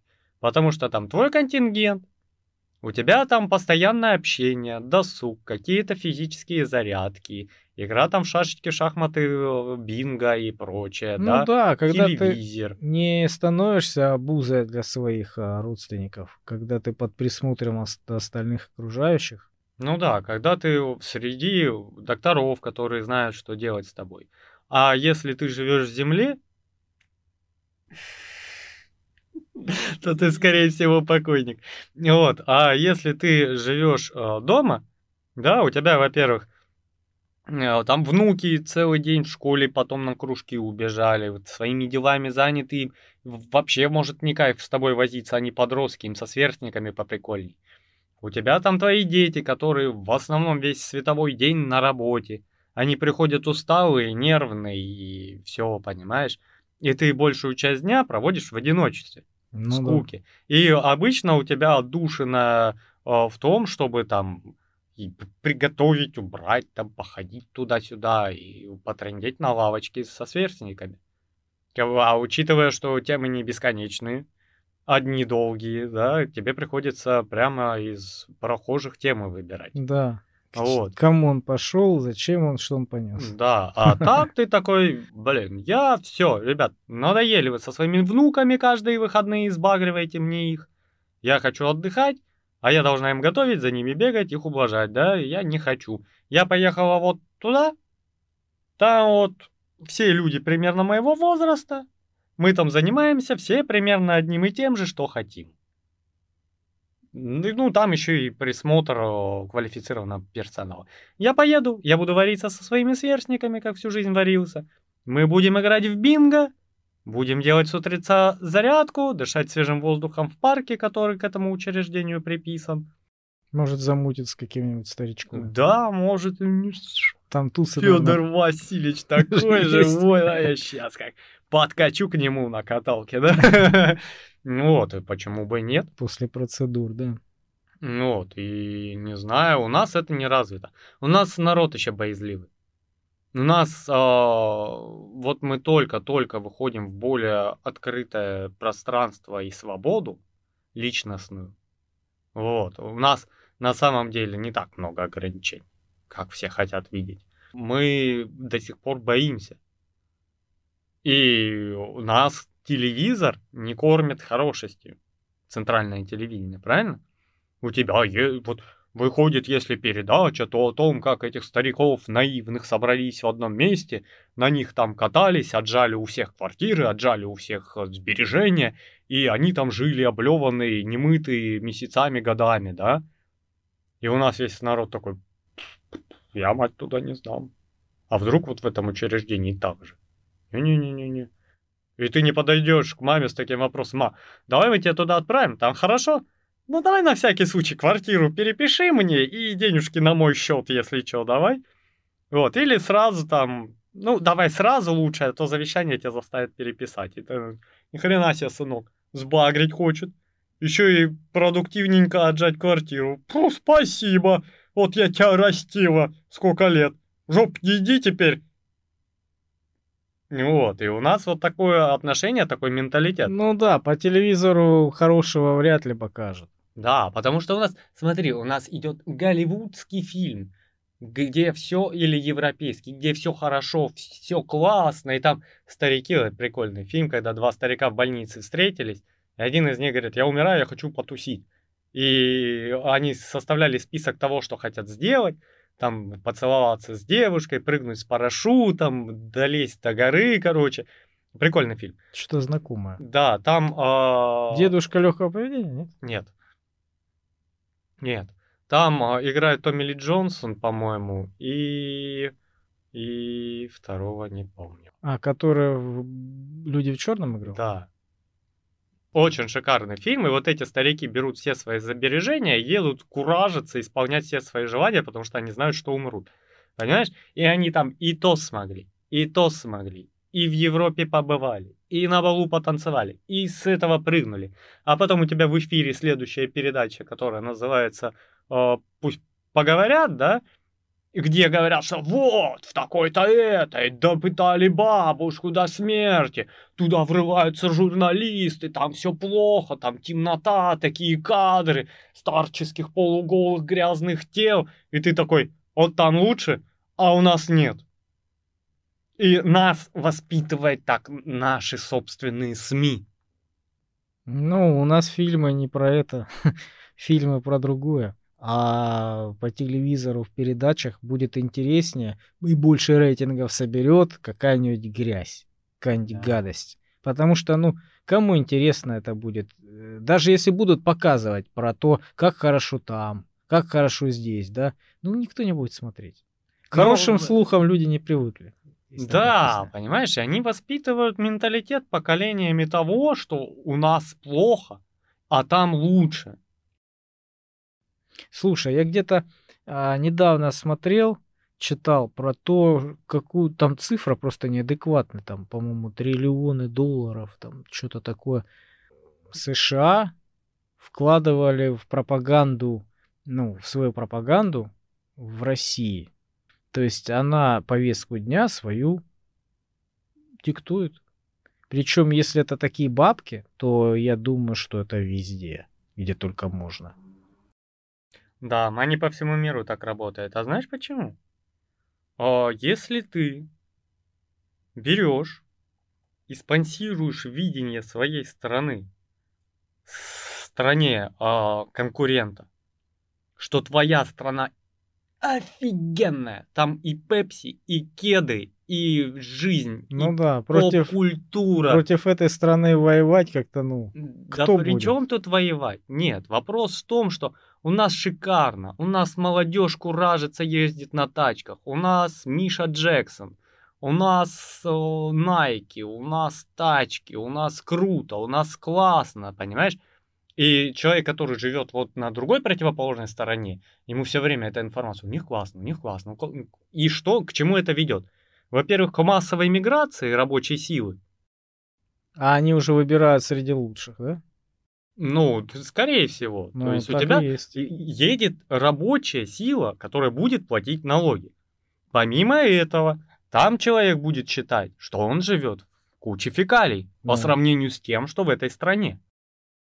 Слышишь, да, отголоски, что не зря триллионы тратили. И о, у тебя лучшие умы уезжают, остается только вот как о, в древней, древней общаге, только самый худший контингент, да? Ну, это глобально говоря. У тебя падает э, финансовая составляющая, экономическая, научная, медицинская, технологическая составляющая, потому что Google создал русский мигрант, сын русского мигранта. Сергей потому, Брин. Да, потому что у тебя э, главный инженер Microsoft э, русский, да? При этом, когда вот эта ситуация начала выравниваться чуть-чуть, да, у нас там Яндекс появился, который расти начал. То есть умные люди уже понимали, что вот там не факт, что лучше. Попробуем здесь. Понимаешь? Ну, во-первых, здесь рынок был открыт. То есть э, они были единственными. Да. Тут, понимаешь, а, покупательская способность. И, блин, мы на шестом месте по покупательской способности в мире, если что. И как бы ты когда навел туда пропаганду, вот представь, каждый американец будет думать, что в России лучше, комфортней, там лучше жизнь, там старики на пенсии на лавочках болтают, они в больницах лежат, понимаешь? Там есть э, эти самые психиатрические больницы. Там кириешки у них, а у нас нету. Мы жрем какую-то гадость, а их кириешки... Да, Макдональдсы у нас какие вкусные были. Говорят, вообще в Америке, там, э, в Европе, говорят, ну... Не то совсем пальто. Вот, и понимаешь, они такие, ну, в нашей стране плохо. Они одни поедут туда в поисках лучшей жизни, а другие будут такие, мы недовольны вот тем, кто сверху. Почему это у них лучше, а вот у нас так да. хреново, да? А кто нас тянет? То главный, тот и тянет, рыба гнет за головы, давайте шатать пальму, на которой он сидит. И получается внутренние конфликты, внутренняя борьба. А там тот, который этот бакен, банкет оплачивал, сидит и такой, У-у-у. а мы сейчас еще пару подкинем канистр бензина и устроим переворот. А потом поставим своего человека. Пос- поставим своего президента, да? да. Пошлем туда пару тысяч иммигрантов. Да. Выберем своего президента. Да, да, да. Мы не говорим, что такая же схема в Венесуэле была. Не, ни в коем случае. Вот, и тогда мы сможем из этой страны тянуть ресурсы за дешман, потому что там наш правитель, да? Да, нужные люди в нужных местах. Будут. Да, как у нас очень много стран с очень многими странами, колониальными так делали. Пятая колонна это называется. Да. И, по сути дела, оно так и работает с маленькими странами. А тут ту же практику пытались применить на нас. И морально она сработала. Но у нас народ не пошел колотить о, своего президента. Ну, у нас это было еще давно, еще с 90-х началась вся эта пропаганда. Она началась еще раньше. Она началась о, в конце 70-х. У тебя офигеть кроссовки из Америки. О, чем они лучших наших кроссовок? Не знаю. Не такие одинаковые, как все наши, которые выпускает завод Десна. Они другие, они уникальны. Жвачка оттуда при... Что такое жвачка? Не, Мы тут ну, сургут у жуем. нас, у нас же ж не было ни жвачек, и, по-моему, Так кроссовок привозили. не было. Привозили.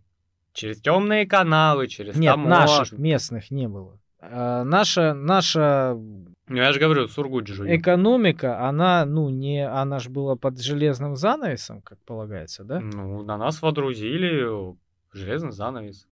Ну, суть в том, что закрытая экономика не Да. конкурировала с внешним миром, на рынке на внешнем не было, поэтому у нас вот как клепали «Жигули», сколько там, 70 лет их или сколько, 40, сколько их клепали?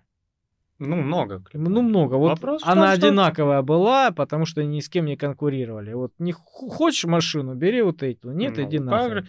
Человека, вот Все равно меня- ты купишь ее, потому у что меня другого стоит варианта пять нет. людей, которым нужна обувь. Чем мне распанахиваться? Вот завод в Сванцах, который выпускает тапки. Взять по пять пар одинаковых тапок, отдать им. Они обуты? Обуты.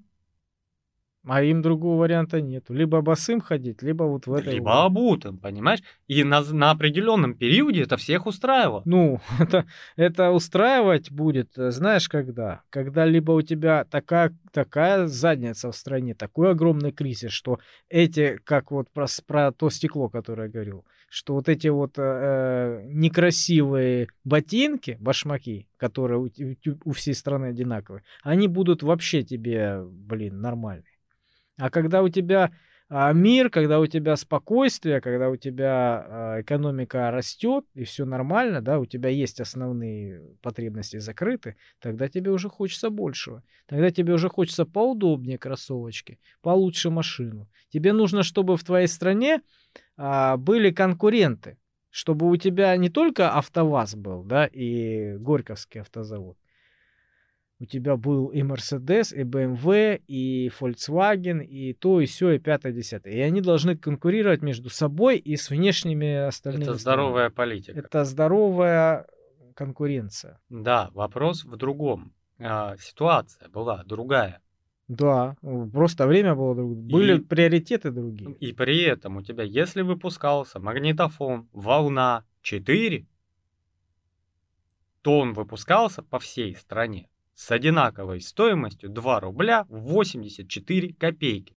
Ну да, экономика была настолько а, стабильная, настолько все было стабильно и все было четко, что даже выдавленный был ценник на каждом Да, предмете. понимаешь? А сейчас э, с Китая привезли чехол за 50 рублей. В одном магазине он стоит за 400, в другом полторы тысячи, в третьем 700. И вот как хотят, так цену и накручивают. А чё, о чем говорить? Ты заходишь а, в этот, в наш знаменитый интернет-магазин, Озон? Да.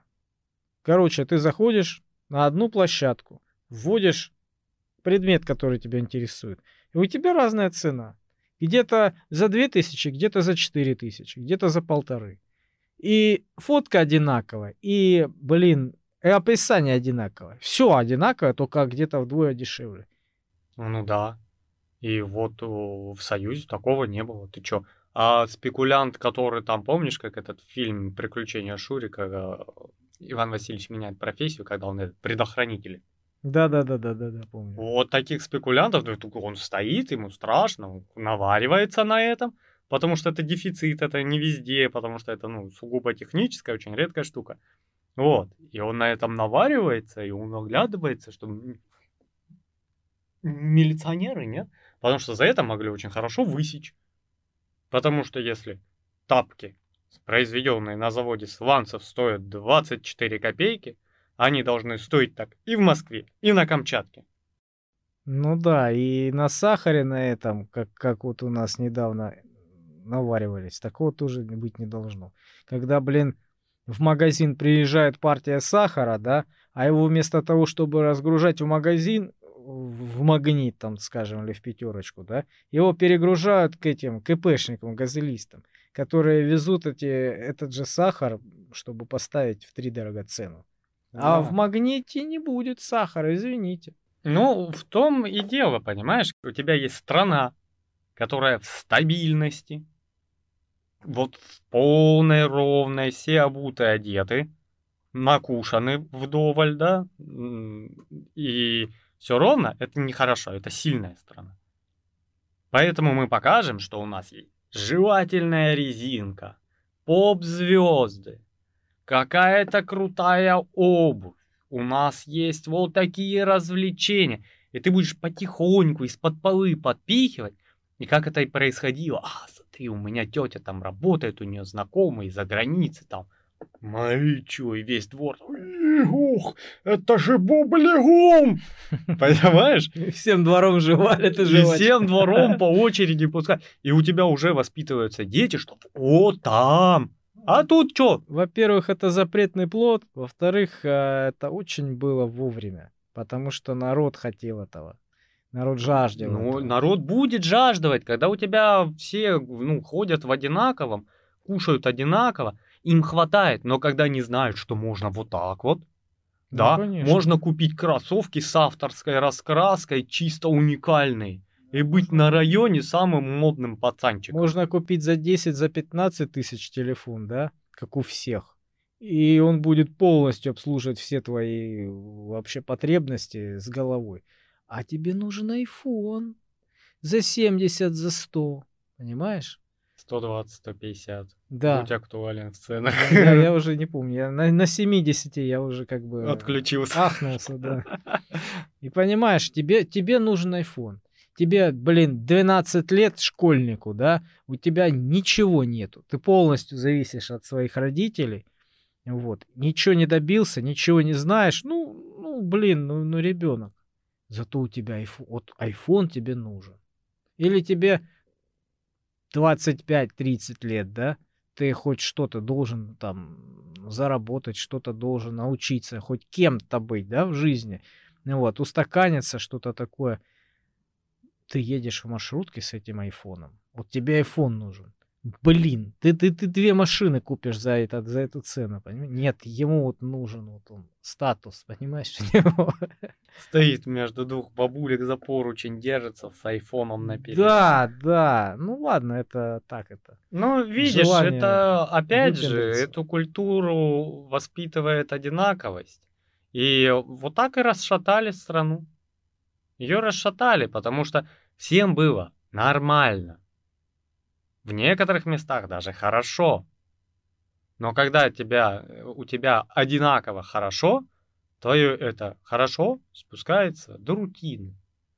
Ее очень просто расшатать какой-нибудь яркой штучкой. И когда ты вот так расшатываешь пальму, рано или поздно с нее бананы посыпятся. И посыпались, как Советский Союз. Блин, сколько раз я слышал про это, про то, что сыпется Советский Союз. Знаешь, и каждый рассказывает про свою версию. Вот из-за этого, вот из-за этого. Нет, на самом деле там о, глобальное комплекс было... проблем был, да. И комплекс внутренних проблем. И то, что этому гиперактивно помогали из-за бугра, они это провоцировали, они этого хотели десятки лет, они старались всеми возможными способами, они пускали миллиарды на это, понимаешь?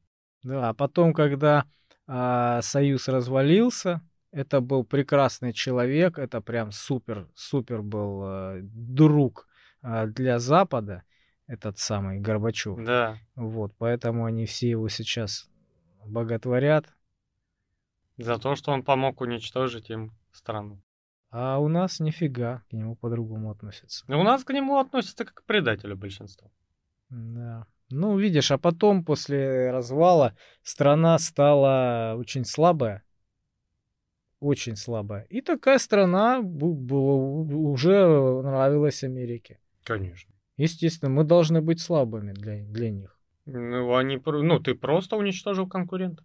Да. Вопрос в том, что да, его пошатало, да, там чуть-чуть пришло. Потом, ой, пропаганда пошла. Пришел великий Пу и начал тянуть вверх.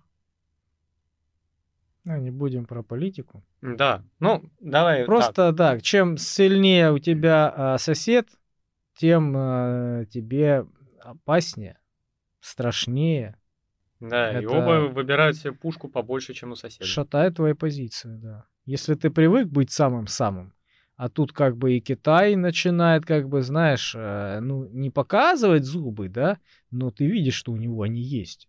Ну, он первая страна по экономике в мире. Да. Потому что все опрометчиво туда перенесли все заводы. Молодцы! Ну, а сейчас, по-моему, будут они развивать Индию, да? Да, уже развивают Индию, ставят там завод. Потому что была в Китае дешевая сила.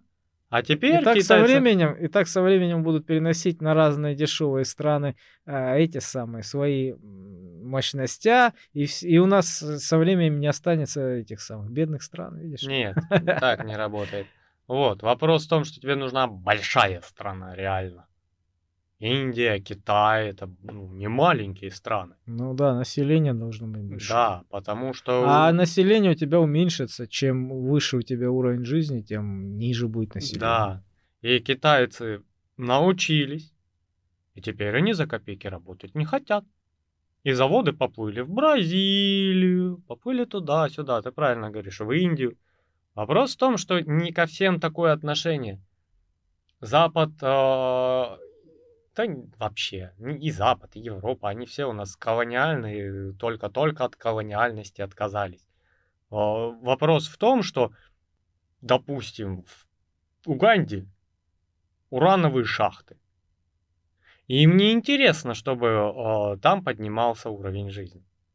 Им Ну. интересно, чтобы там были загнанные лошади, Ну которые из последних сил за корку хлеба тащат из шахты этот уран и за копейки его отдают. Чтобы не повышался уровень жизни, чтобы столько же стоил э, рабочий труд. Да, и если они поставят там завод по переработке урана, например, то это будут о, рабочие уходить с рудников, потому что это там единственный заработок, и идти на завод. И уже будут просить другого уровня зарплат. А из этого появится какой-нибудь магазин, какой-нибудь этот, и инфраструктура начнет изменяться. Поэтому к Китаю там очень много людей, они э, решают то, что очень удобно доить там рабочую силу именно в спектре размещения производств. А вот те африканские, допустим, страны невыгодно оснащать заводами и технологиями. Их надо держать в уровне жизни ниже плинтуса, чтобы они другого никогда не знали. Просто чтобы они добывали ресурсы, да? Да, чтобы они добывали дешевые ресурсы за счет своего здоровья и жизни, понимаешь? И развивать инфраструктуру им вообще не интересно. Та же железная дорога, которую они проводили а, в эту страну, чтобы легче было довозить, дешевле было довозить урановую руду не кораблями плыть черти куда, а по железной дороге. Они столько обсуждали, они э, сами не хотели эту дорогу тянуть. Они заставили, приехали, заключили с... э, как она, чуть не сказал МАГАТЭ. А, страны ОПЕК. Вот, они же к ним приехали, договорились тогда еще с Ираном о том, что а, иранское правительство, они были тогда богатые, они тогда открыли нефть и начали активно ее торговать. А потом еще и цены подняли и сказали, что они не такие простачки, они так делают, ну, просто делать не будут. Они приехали в, Ира- э, в Иран, договорились, что они будут оплачивать железную дорогу. Те сказали, что тогда вот, вот их президент этой Уганды, э, я не помню название, поэтому говорю Уганда. Вот, и получается, они построили железную дорогу почти до конца, их кинули. Они потом долго-долго пытались судиться, им начали разрушать санкциями страну Ирану. Они сейчас самые засанкционированные были. Мы с ними только недавно тягаться начали. Все из-за этого. И они кинули их на миллиарды, а дорога построена. М. И они еще сказали, типа, этот о, должен ислам принять о, король этого, этой страны. Вот. И он принял ради этого, потому что это была марионетка правительства Франции и французы. Это французская была сторона. А в чем был интерес Ирана, помимо этого? Вот это страны, по-моему, это МАГАТЭ, не помню, которые э, типа занимаются не распространением ядерного оружия, чтобы оно там по миру не распространялось в разные подозрительные страны. И Франция в этот союз э, не входила, то есть у нее э, не было запрета на распространение. И они пообещали странам э, ОПЕК, что передадут им технологии для ядерного оружия. А потом и с технологиями их кинули, и с железной э, этой кинули, еще и санкциями задавили. Ну, молодцы, да. Вот так работает. А плохие мы. А плохие мы. А русские всегда такие. Да. Поэтому нас и боятся. А мы такие, ну да, мы страшные, будем держать марку. И морщим лоб. И брутализируемся. Да? Вот, и ну как бы... Ой, ну да, пропаганда. Ну, я тоже считаю так, что можно э, с, при помощи пропаганды кого угодно, на что угодно вот, настроить. Ну, может быть, исключения, безусловно, есть, там, знаешь, такие заскорузлые, такие идеологи, такие вот прям Слушай, тут не в идеологии. Смотри, какая ситуация. Когда тебя погружают в пропаганду, а, тебя погружают в узкий информационный пузырь. Если ты имеешь ну, как бы, какую-то способность, ну, не способность, а возможность вырваться выше этого пузыря и взглянуть на все сверху, с высоты птичьего полета и отстраненно, то пропаганда тебе не страшна. Ты просто сядь, почитай, как было, как вели себя страны, что они делали, какое давление оказывали. Большие данные, да. Потом посмотри, что происходит с разных сторон. Ты еще знаешь, что должен учитывать? что ты должен быть взрослым. Взрослым, а, адекватным человеком. Потому что если ты ребенок, ты, ты в эту пропаганду поверишь раньше, чем начнешь смотреть со стороны. Ну, у тебя должна быть меньше эмоциональность. Ты уже не такой эмоциональный с возрастом. Ты уже... Ты уже не такой доверчивый, не такой наивный. Ну, ты понимаешь, у тебя эмоции в то возрасте более яркие. Потому что у тебя гормональный фон, блин, скачет до 24 лет, грубо говоря. Вот, в разной мере активности. А потом он устаканивается. И ты восприимчив к эмоциям. И когда тебе говорят, вперед, за царя на штыки, ты такой, ура! Понимаешь? И все крикнули ура, и у тебя волосы дымом, и ты как безумный несешься на штыки, в штыковую, без патронов, понимаешь?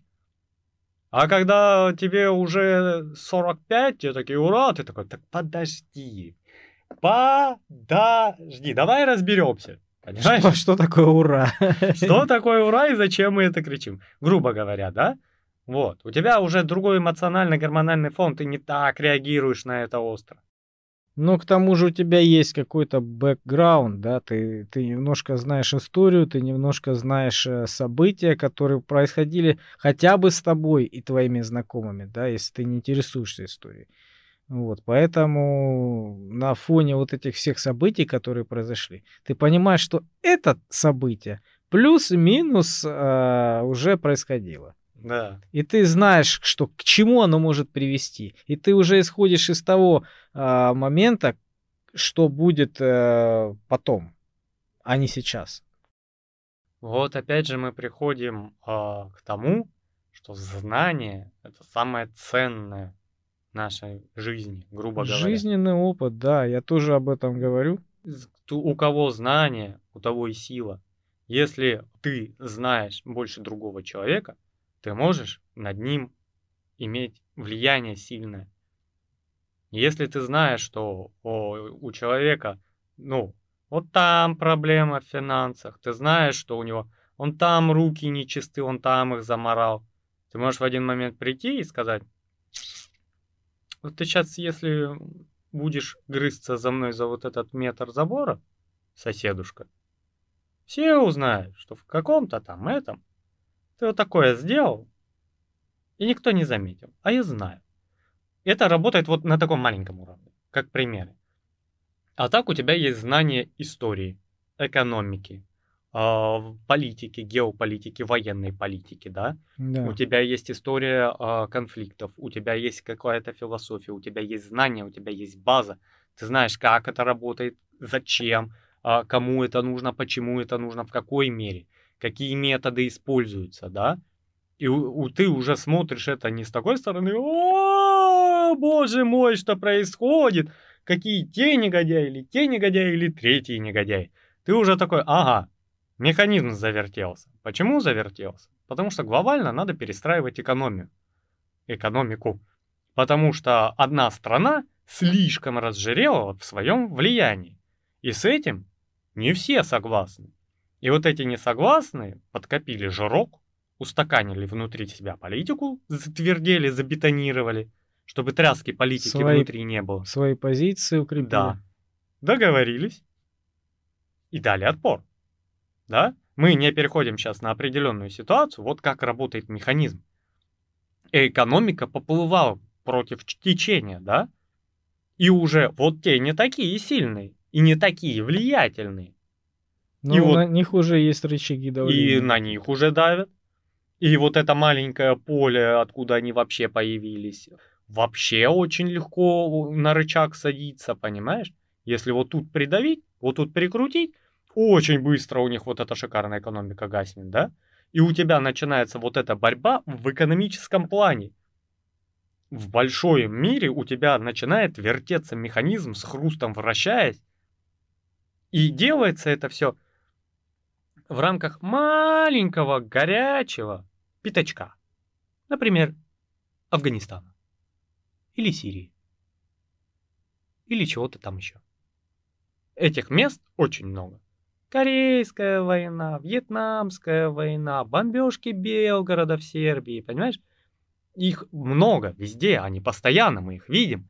И вопрос в том, что это какое-то движение. И учитывая, что игроки очень крупные, они не могут в открытую пойти друг другу бить морду, потому что планета сгорит. Они берут маленькое шахматное поле и начинают разыгрывать партии. Локальные какие-то конфликты. Да. И от, вот, казалось бы, что там, бегают друг друга, стреляют, убивают. Но на фоне этого всего настолько сильно раскручивается механизм, стратегически выверенный. Это битва стратегий, битва экономик, да? Да, потому что каждый, а, каждая страна, ну, которая там участвует, да, а, защищает свои интересы. Да. И она знает историю. В любой стране элита какая-то, да, они, они не, не глупые люди. Я не знаю, в какой стране могут быть глупые. Вот. И они знают историю и что к чему приводит. И они понимают, что хочет от них то государство, и они примерно понимают, как им действовать и на что они могут рассчитывать. И есть ли смысл вообще? И кто на них давит при этом? Да, кто Они шо- бенефициар этого всего? Не всех, ну, хотят этим заниматься. Допустим, Германия вообще свою экономику терять не хотела. Ну да, приоритеты ж разные устроены. Да, но сказать нет, мы не будем делать, как вы нам приказываете, они тоже не смогли. Ну да, они выбирают уже из двух э, зол. Да, то меньше наваляет. Это не, понимаешь? не, не под, Гер- Германия, например, поддержала санкции против нас не потому, что они вот прям ненавидят нас, да, к примеру, а потому что, ну, вот им так выгоднее. А, Они поддержали, потому что если они скажут нет, мы не будем вводить, на них набросят санкции. Они уже этого не, не, не Да, там вывезут, да? рычаги вот тут, вот тут, вот тут. Они ж подковыривают все, да? Чтобы ты в определенный момент сказал, да, мы тоже, мы тоже. Да, я видел это в рамках одной организации, про которую мне рассказывали. Они строили большой объект, выделили деньги сразу туда, да, большое количество денег. И а, основные верхушки людей эти деньги у себя поимели, разворовали. Вот. Ну как, кто где, кто, кто по мелочи, понимаешь? Не, не все, естественно, по мелочи. Кто там это, кто там то. И все друг про друга знали. Все. У каждого задница засрана, понимаешь? Вот. Поэтому, когда приходит начальство или проверка и начинают спрашивать с них со всех, да, они не могут тыкать пальцами друг на друга. У меня, у меня не готовая электрика, потому что вот тот э, не поставил мне там провода, да. У меня там не готово заземление, потому что тот мне арматуру не привез. Они не могут так сказать, потому что если он тыкнет на того пальцем, а тот скажет, про него, а потому что ты там мне ее не довез, а потому что там ты э, свой, свой этап не доделал в нужной степени, поэтому я мне некуда этого все было. У, у каждого, как говорится, рыльца в пушку. У каждого рыльца в пушку, все друг про друга знают, это получается круговая порука. Вот, поэтому все молчат. Ну, ну, ну, ну, ну, оправдываются и все остальное, понимаешь?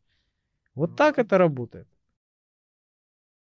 Поэтому, не знаю, я хотел бы попутешествовать по миру, побывать и в Японии, и в Китае, и в Таиланде, и в Германии, и в Англии бы очень хотел, и в Бразилию бы заглянул, и по разным штатам Америки бы поколесил.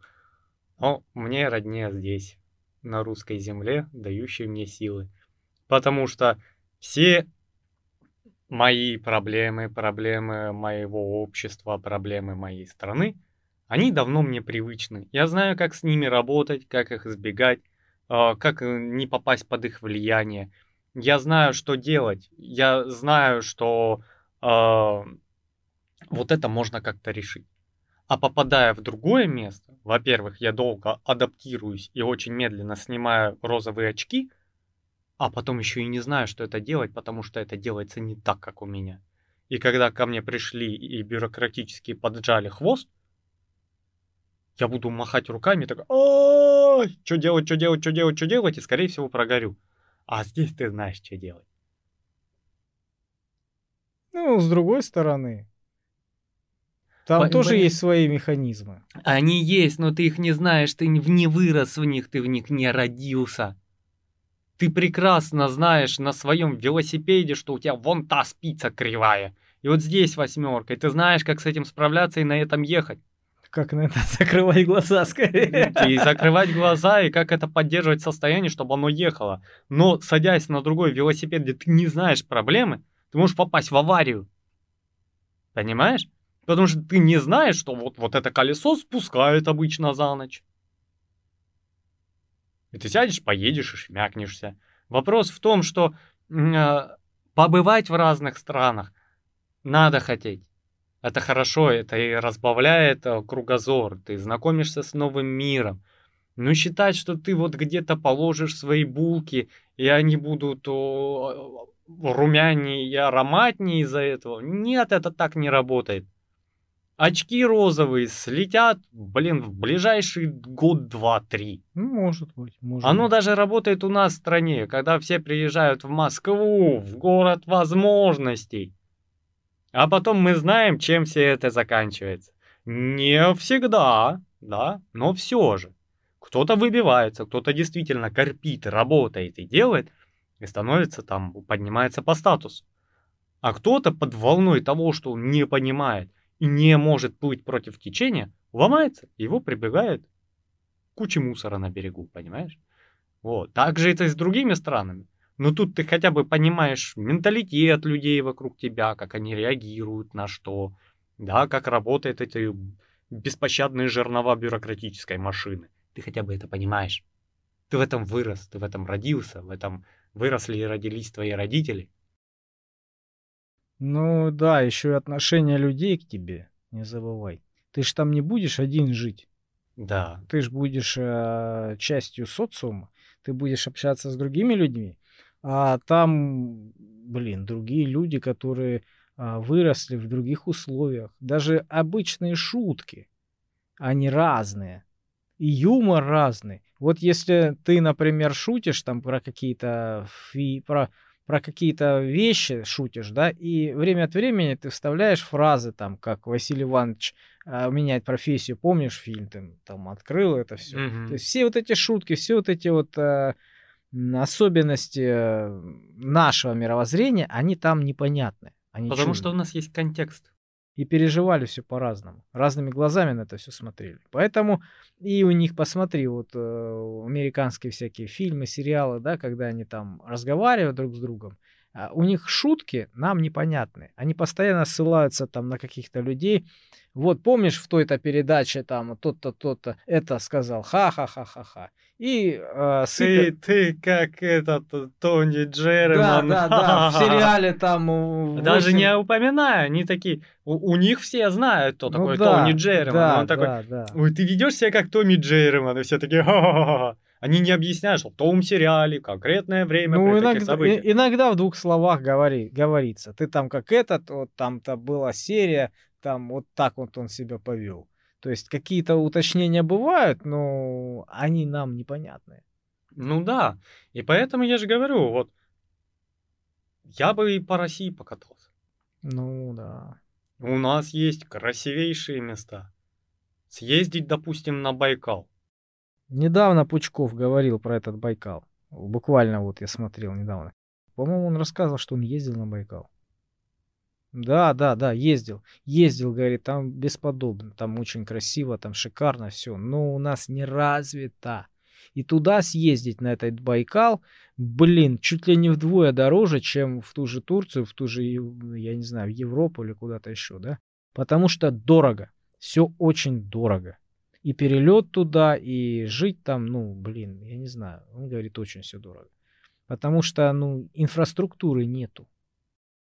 Ну, это вопросы другие уже, потому что... Ну, не развит у нас внутренний туризм. Потому что Да, всем, э, всем проще заработать и поехать куда-нибудь вот на юга, в Турцию, куда-нибудь да, там, где уже одни русские. Летом приезжаешь и пытаешься притворяться иностранцем. Да, а те бизнесмены, которые, к примеру, будут туда вкладываться, в эти э, внутренний туризм, да, они могут, блин, ни хрена не прогореть. Сейчас, ну, тот же Пучков и рассказывал, сейчас, говорит, эти самые а, границы откроют, да, люди все туда попрут, а мы, блин, останемся без, без людей.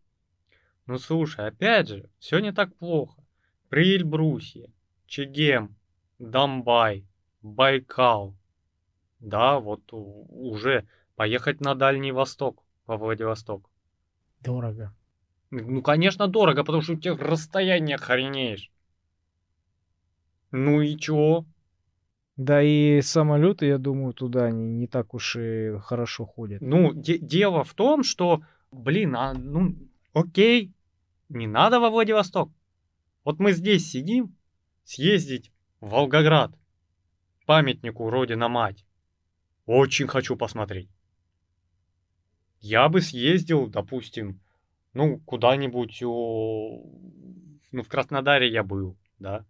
Я бы съездил в Донбай, до него тут ехать, Красивый господи. Краснодар. Я один раз в жизни был в Краснодаре, на свадьбу к другу ездил.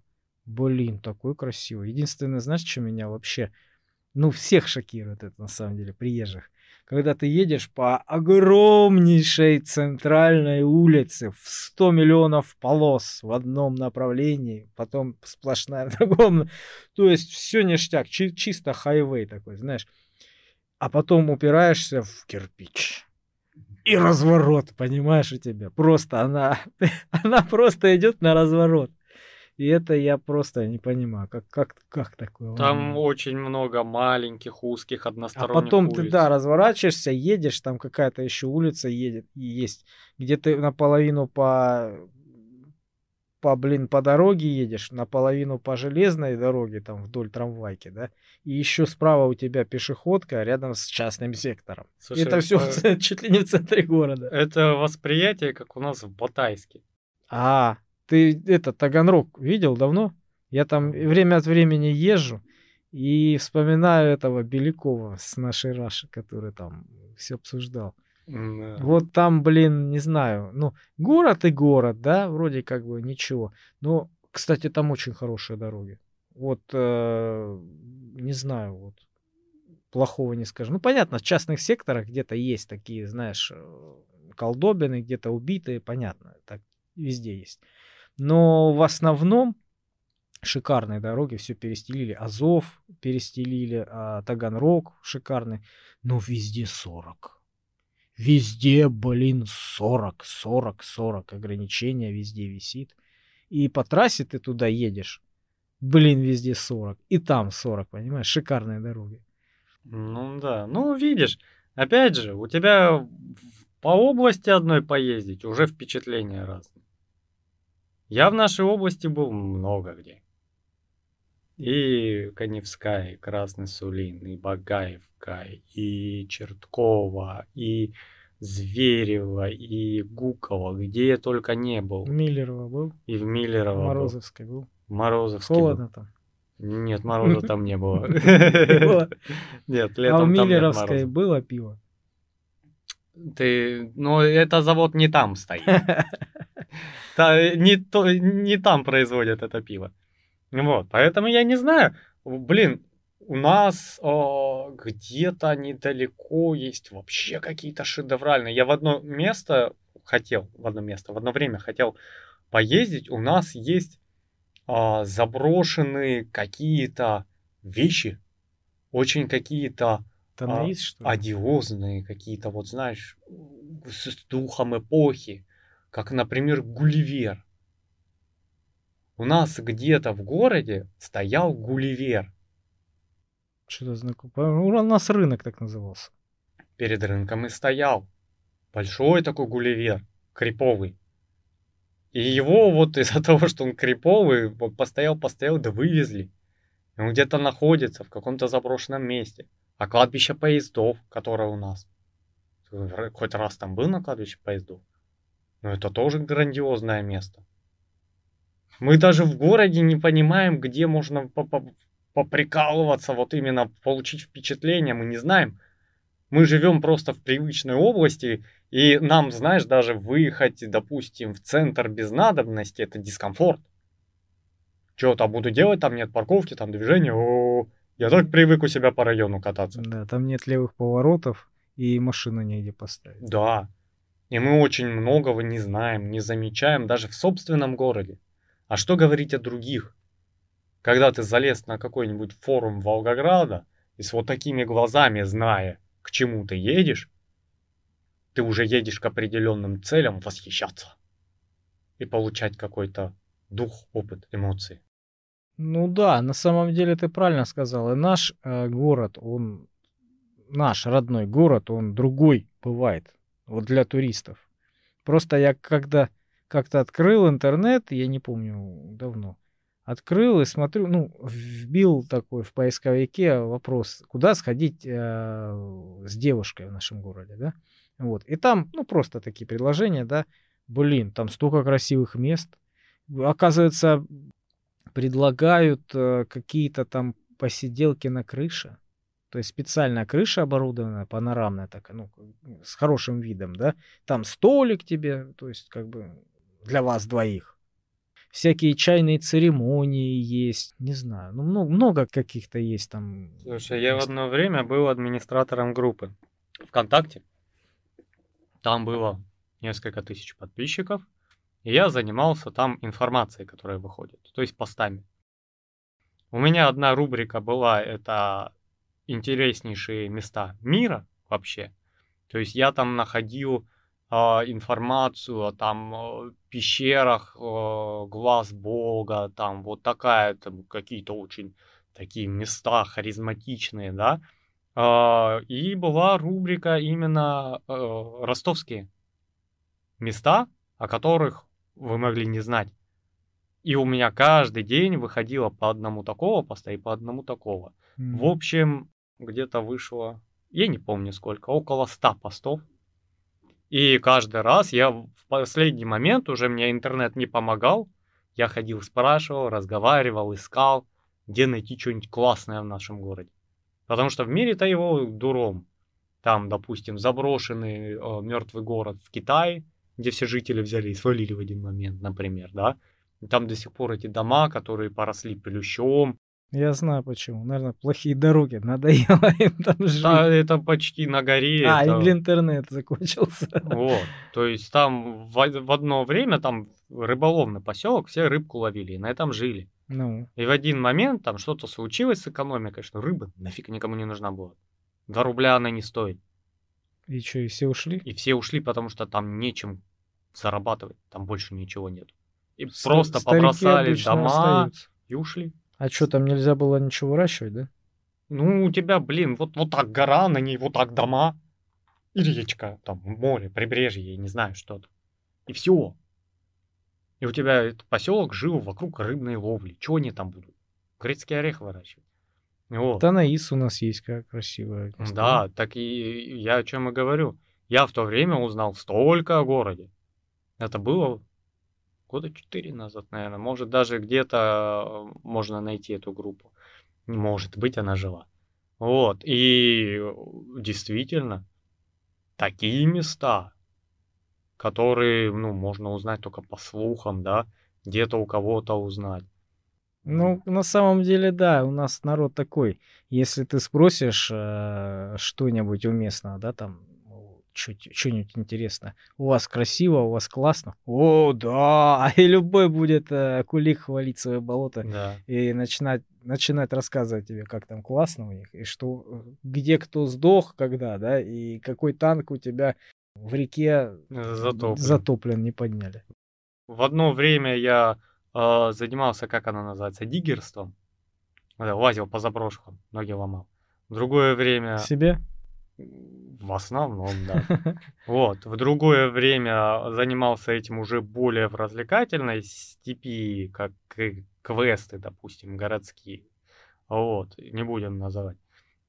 На всякий случай. И потом уже перешел э, в масс-медиа, где э, писал статьи. Вот. И багаж опыта показывает мне то, что, блин, в любом городе России можно столько интересного накопать. Так обалдеть. Что это будет вау. Ты получишь ну, тонны каких-то эмоций.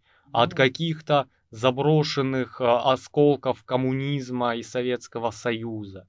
Какие-то там а, Исторические личности повлияли на ход истории. Да, то есть где там жили, какие-то локальные музеи внутри домов, где эти личности. События много-много разных, конечно. Да, как у нас каждого вот свои. А, ты выезжаешь на а, Советская улица, по-моему, называется, и там на углу просто висит табличка на одном из домов, где написано, что там было расстреляно на этом углу фашистами очень много человек. Да, ну там парк Вити Черевичкина. Да. И ты стоишь просто перед табличкой, стоишь это, на этом месте, и если ты ну, человек не легкого сознания, поверхностный, да, ты, блин, ощутишь какую-то силу этого места. Потому что ты сейчас стоишь там, где произошло какое-то глобальное событие, великое, ужасное, или какое-то другое, да, и ты, зная, что в этом месте было, уже получаешь какую-то атмосферу, какие-то эмоции. Я обычно, когда там застреваю, у меня волосы дыбом. А Змеевка у нас. Змеевка, где у нас о, массовые расстрелы были. Да, Вот, туда, есть- туда со всех округов сводили людей, и в этой балке расстреливали фашисты людей. Да. И там есть- говорят, когда там очень много людей, очень много трупов было, и их закапывали в одну яму, и эта яма, говорят, по-моему, очень долго, ну не то что шевелилась, да, но из-за того, что там относительно трупов было мало земли, она, в общем, изменялась, видоизменялась эта земля постоянно, вот как будто шевелилась. Да, ну то есть у нас есть глобальные места и по всей России. И при этом я не отрицаю, что интересно было бы куда-нибудь в Черногорию поехать отдохнуть. Ну не жить. Посмотреть на место, посмотреть на людей, вкусить какие-то сливочки, как ты делаешь на отдыхе, да? Что-то лучшее, что-то интересное. Да, купить местную матрешку с, с местной балалайкой, да, Мгм. Вот, попробовать э, местную еду, отдохнуть и вернуться с новыми впечатлениями. Ну и учитывая, что ты там был в коротком периоде, ты вряд ли столкнешься с чем-то плохим в большой мере, у тебя останутся только хорошие воспоминания. Слушай, какой кайф вот так вот э, в этих розовых очках быть человеком, а, путешествующим по миру, да? Да. Везде у тебя розовые очки, которые ты не успел еще снять. Ты уже успеваешь оттуда убежать, вот, и остаться только с хорошими Да. впечатлениями. То есть не успеваешь столкнуться с реальностью и обыденностью, рутиной местной. А ты поживи там, блин, полжизни во всех этих странах, да? Да, и ты будешь так, так же думать, что, блин, где-нибудь вот там получше, наверное. Потому что я устал, вот это тут счета, тут вот эта работа, тут никакого продвижения, тут там еще а, кредит за дом выплачивать. да, я слышал про одного человека, мне друг рассказывал, у его жены это был одногруппник. Короче, ну, условно говоря, не тот человек, с которым они общаются, но это как бы не, по, не сильно посторонний. И он рассказывал, что он очень был умный человек. Они учились на, по-моему, ботаников. Что-то вот с этим связано, с биологией, с, бота- с ботаниками, с, этими, с цветами, со всем остальным. И вот он в биологию ударился и стал очень крутым специалистом. Его довольно... А, он, по-моему, даже был одаренным. Прямо вот после института его там с руками забрали. Ну, очень умный человек, очень прошаренный. Его забрали в Германию, по-моему. И вот он там, короче, какое-то время проработал в их лабораториях. Ну, то есть хорошая зарплата у него была. Вот. И он оттуда убежал обратно в Россию. И ему крутят пальцем. Говорит, ты ненормальный? Ты жил в Европе. Ты охренительные деньги там получал. Что тебе не нравится? Он говорит, мне не нравится, что там нет развития. То есть вот он говорит, что а, он работал ну, до определенного потолка. Он, да, он хотел расти, понимаешь, развиваться. И вот он до определенного потолка развился, а дальше а, не было возможности развиваться. То ли ему не давали эту работу, то ли должность не давали, то ли просто как бы какие-то такие условия, понял, были в рамках его лаборатории, может быть. Я не знаю, может быть, он хотел, ну, короче, он хотел развиваться, и деньги для него не было приоритетом. Он хотел, блин, себя качать, понимаешь?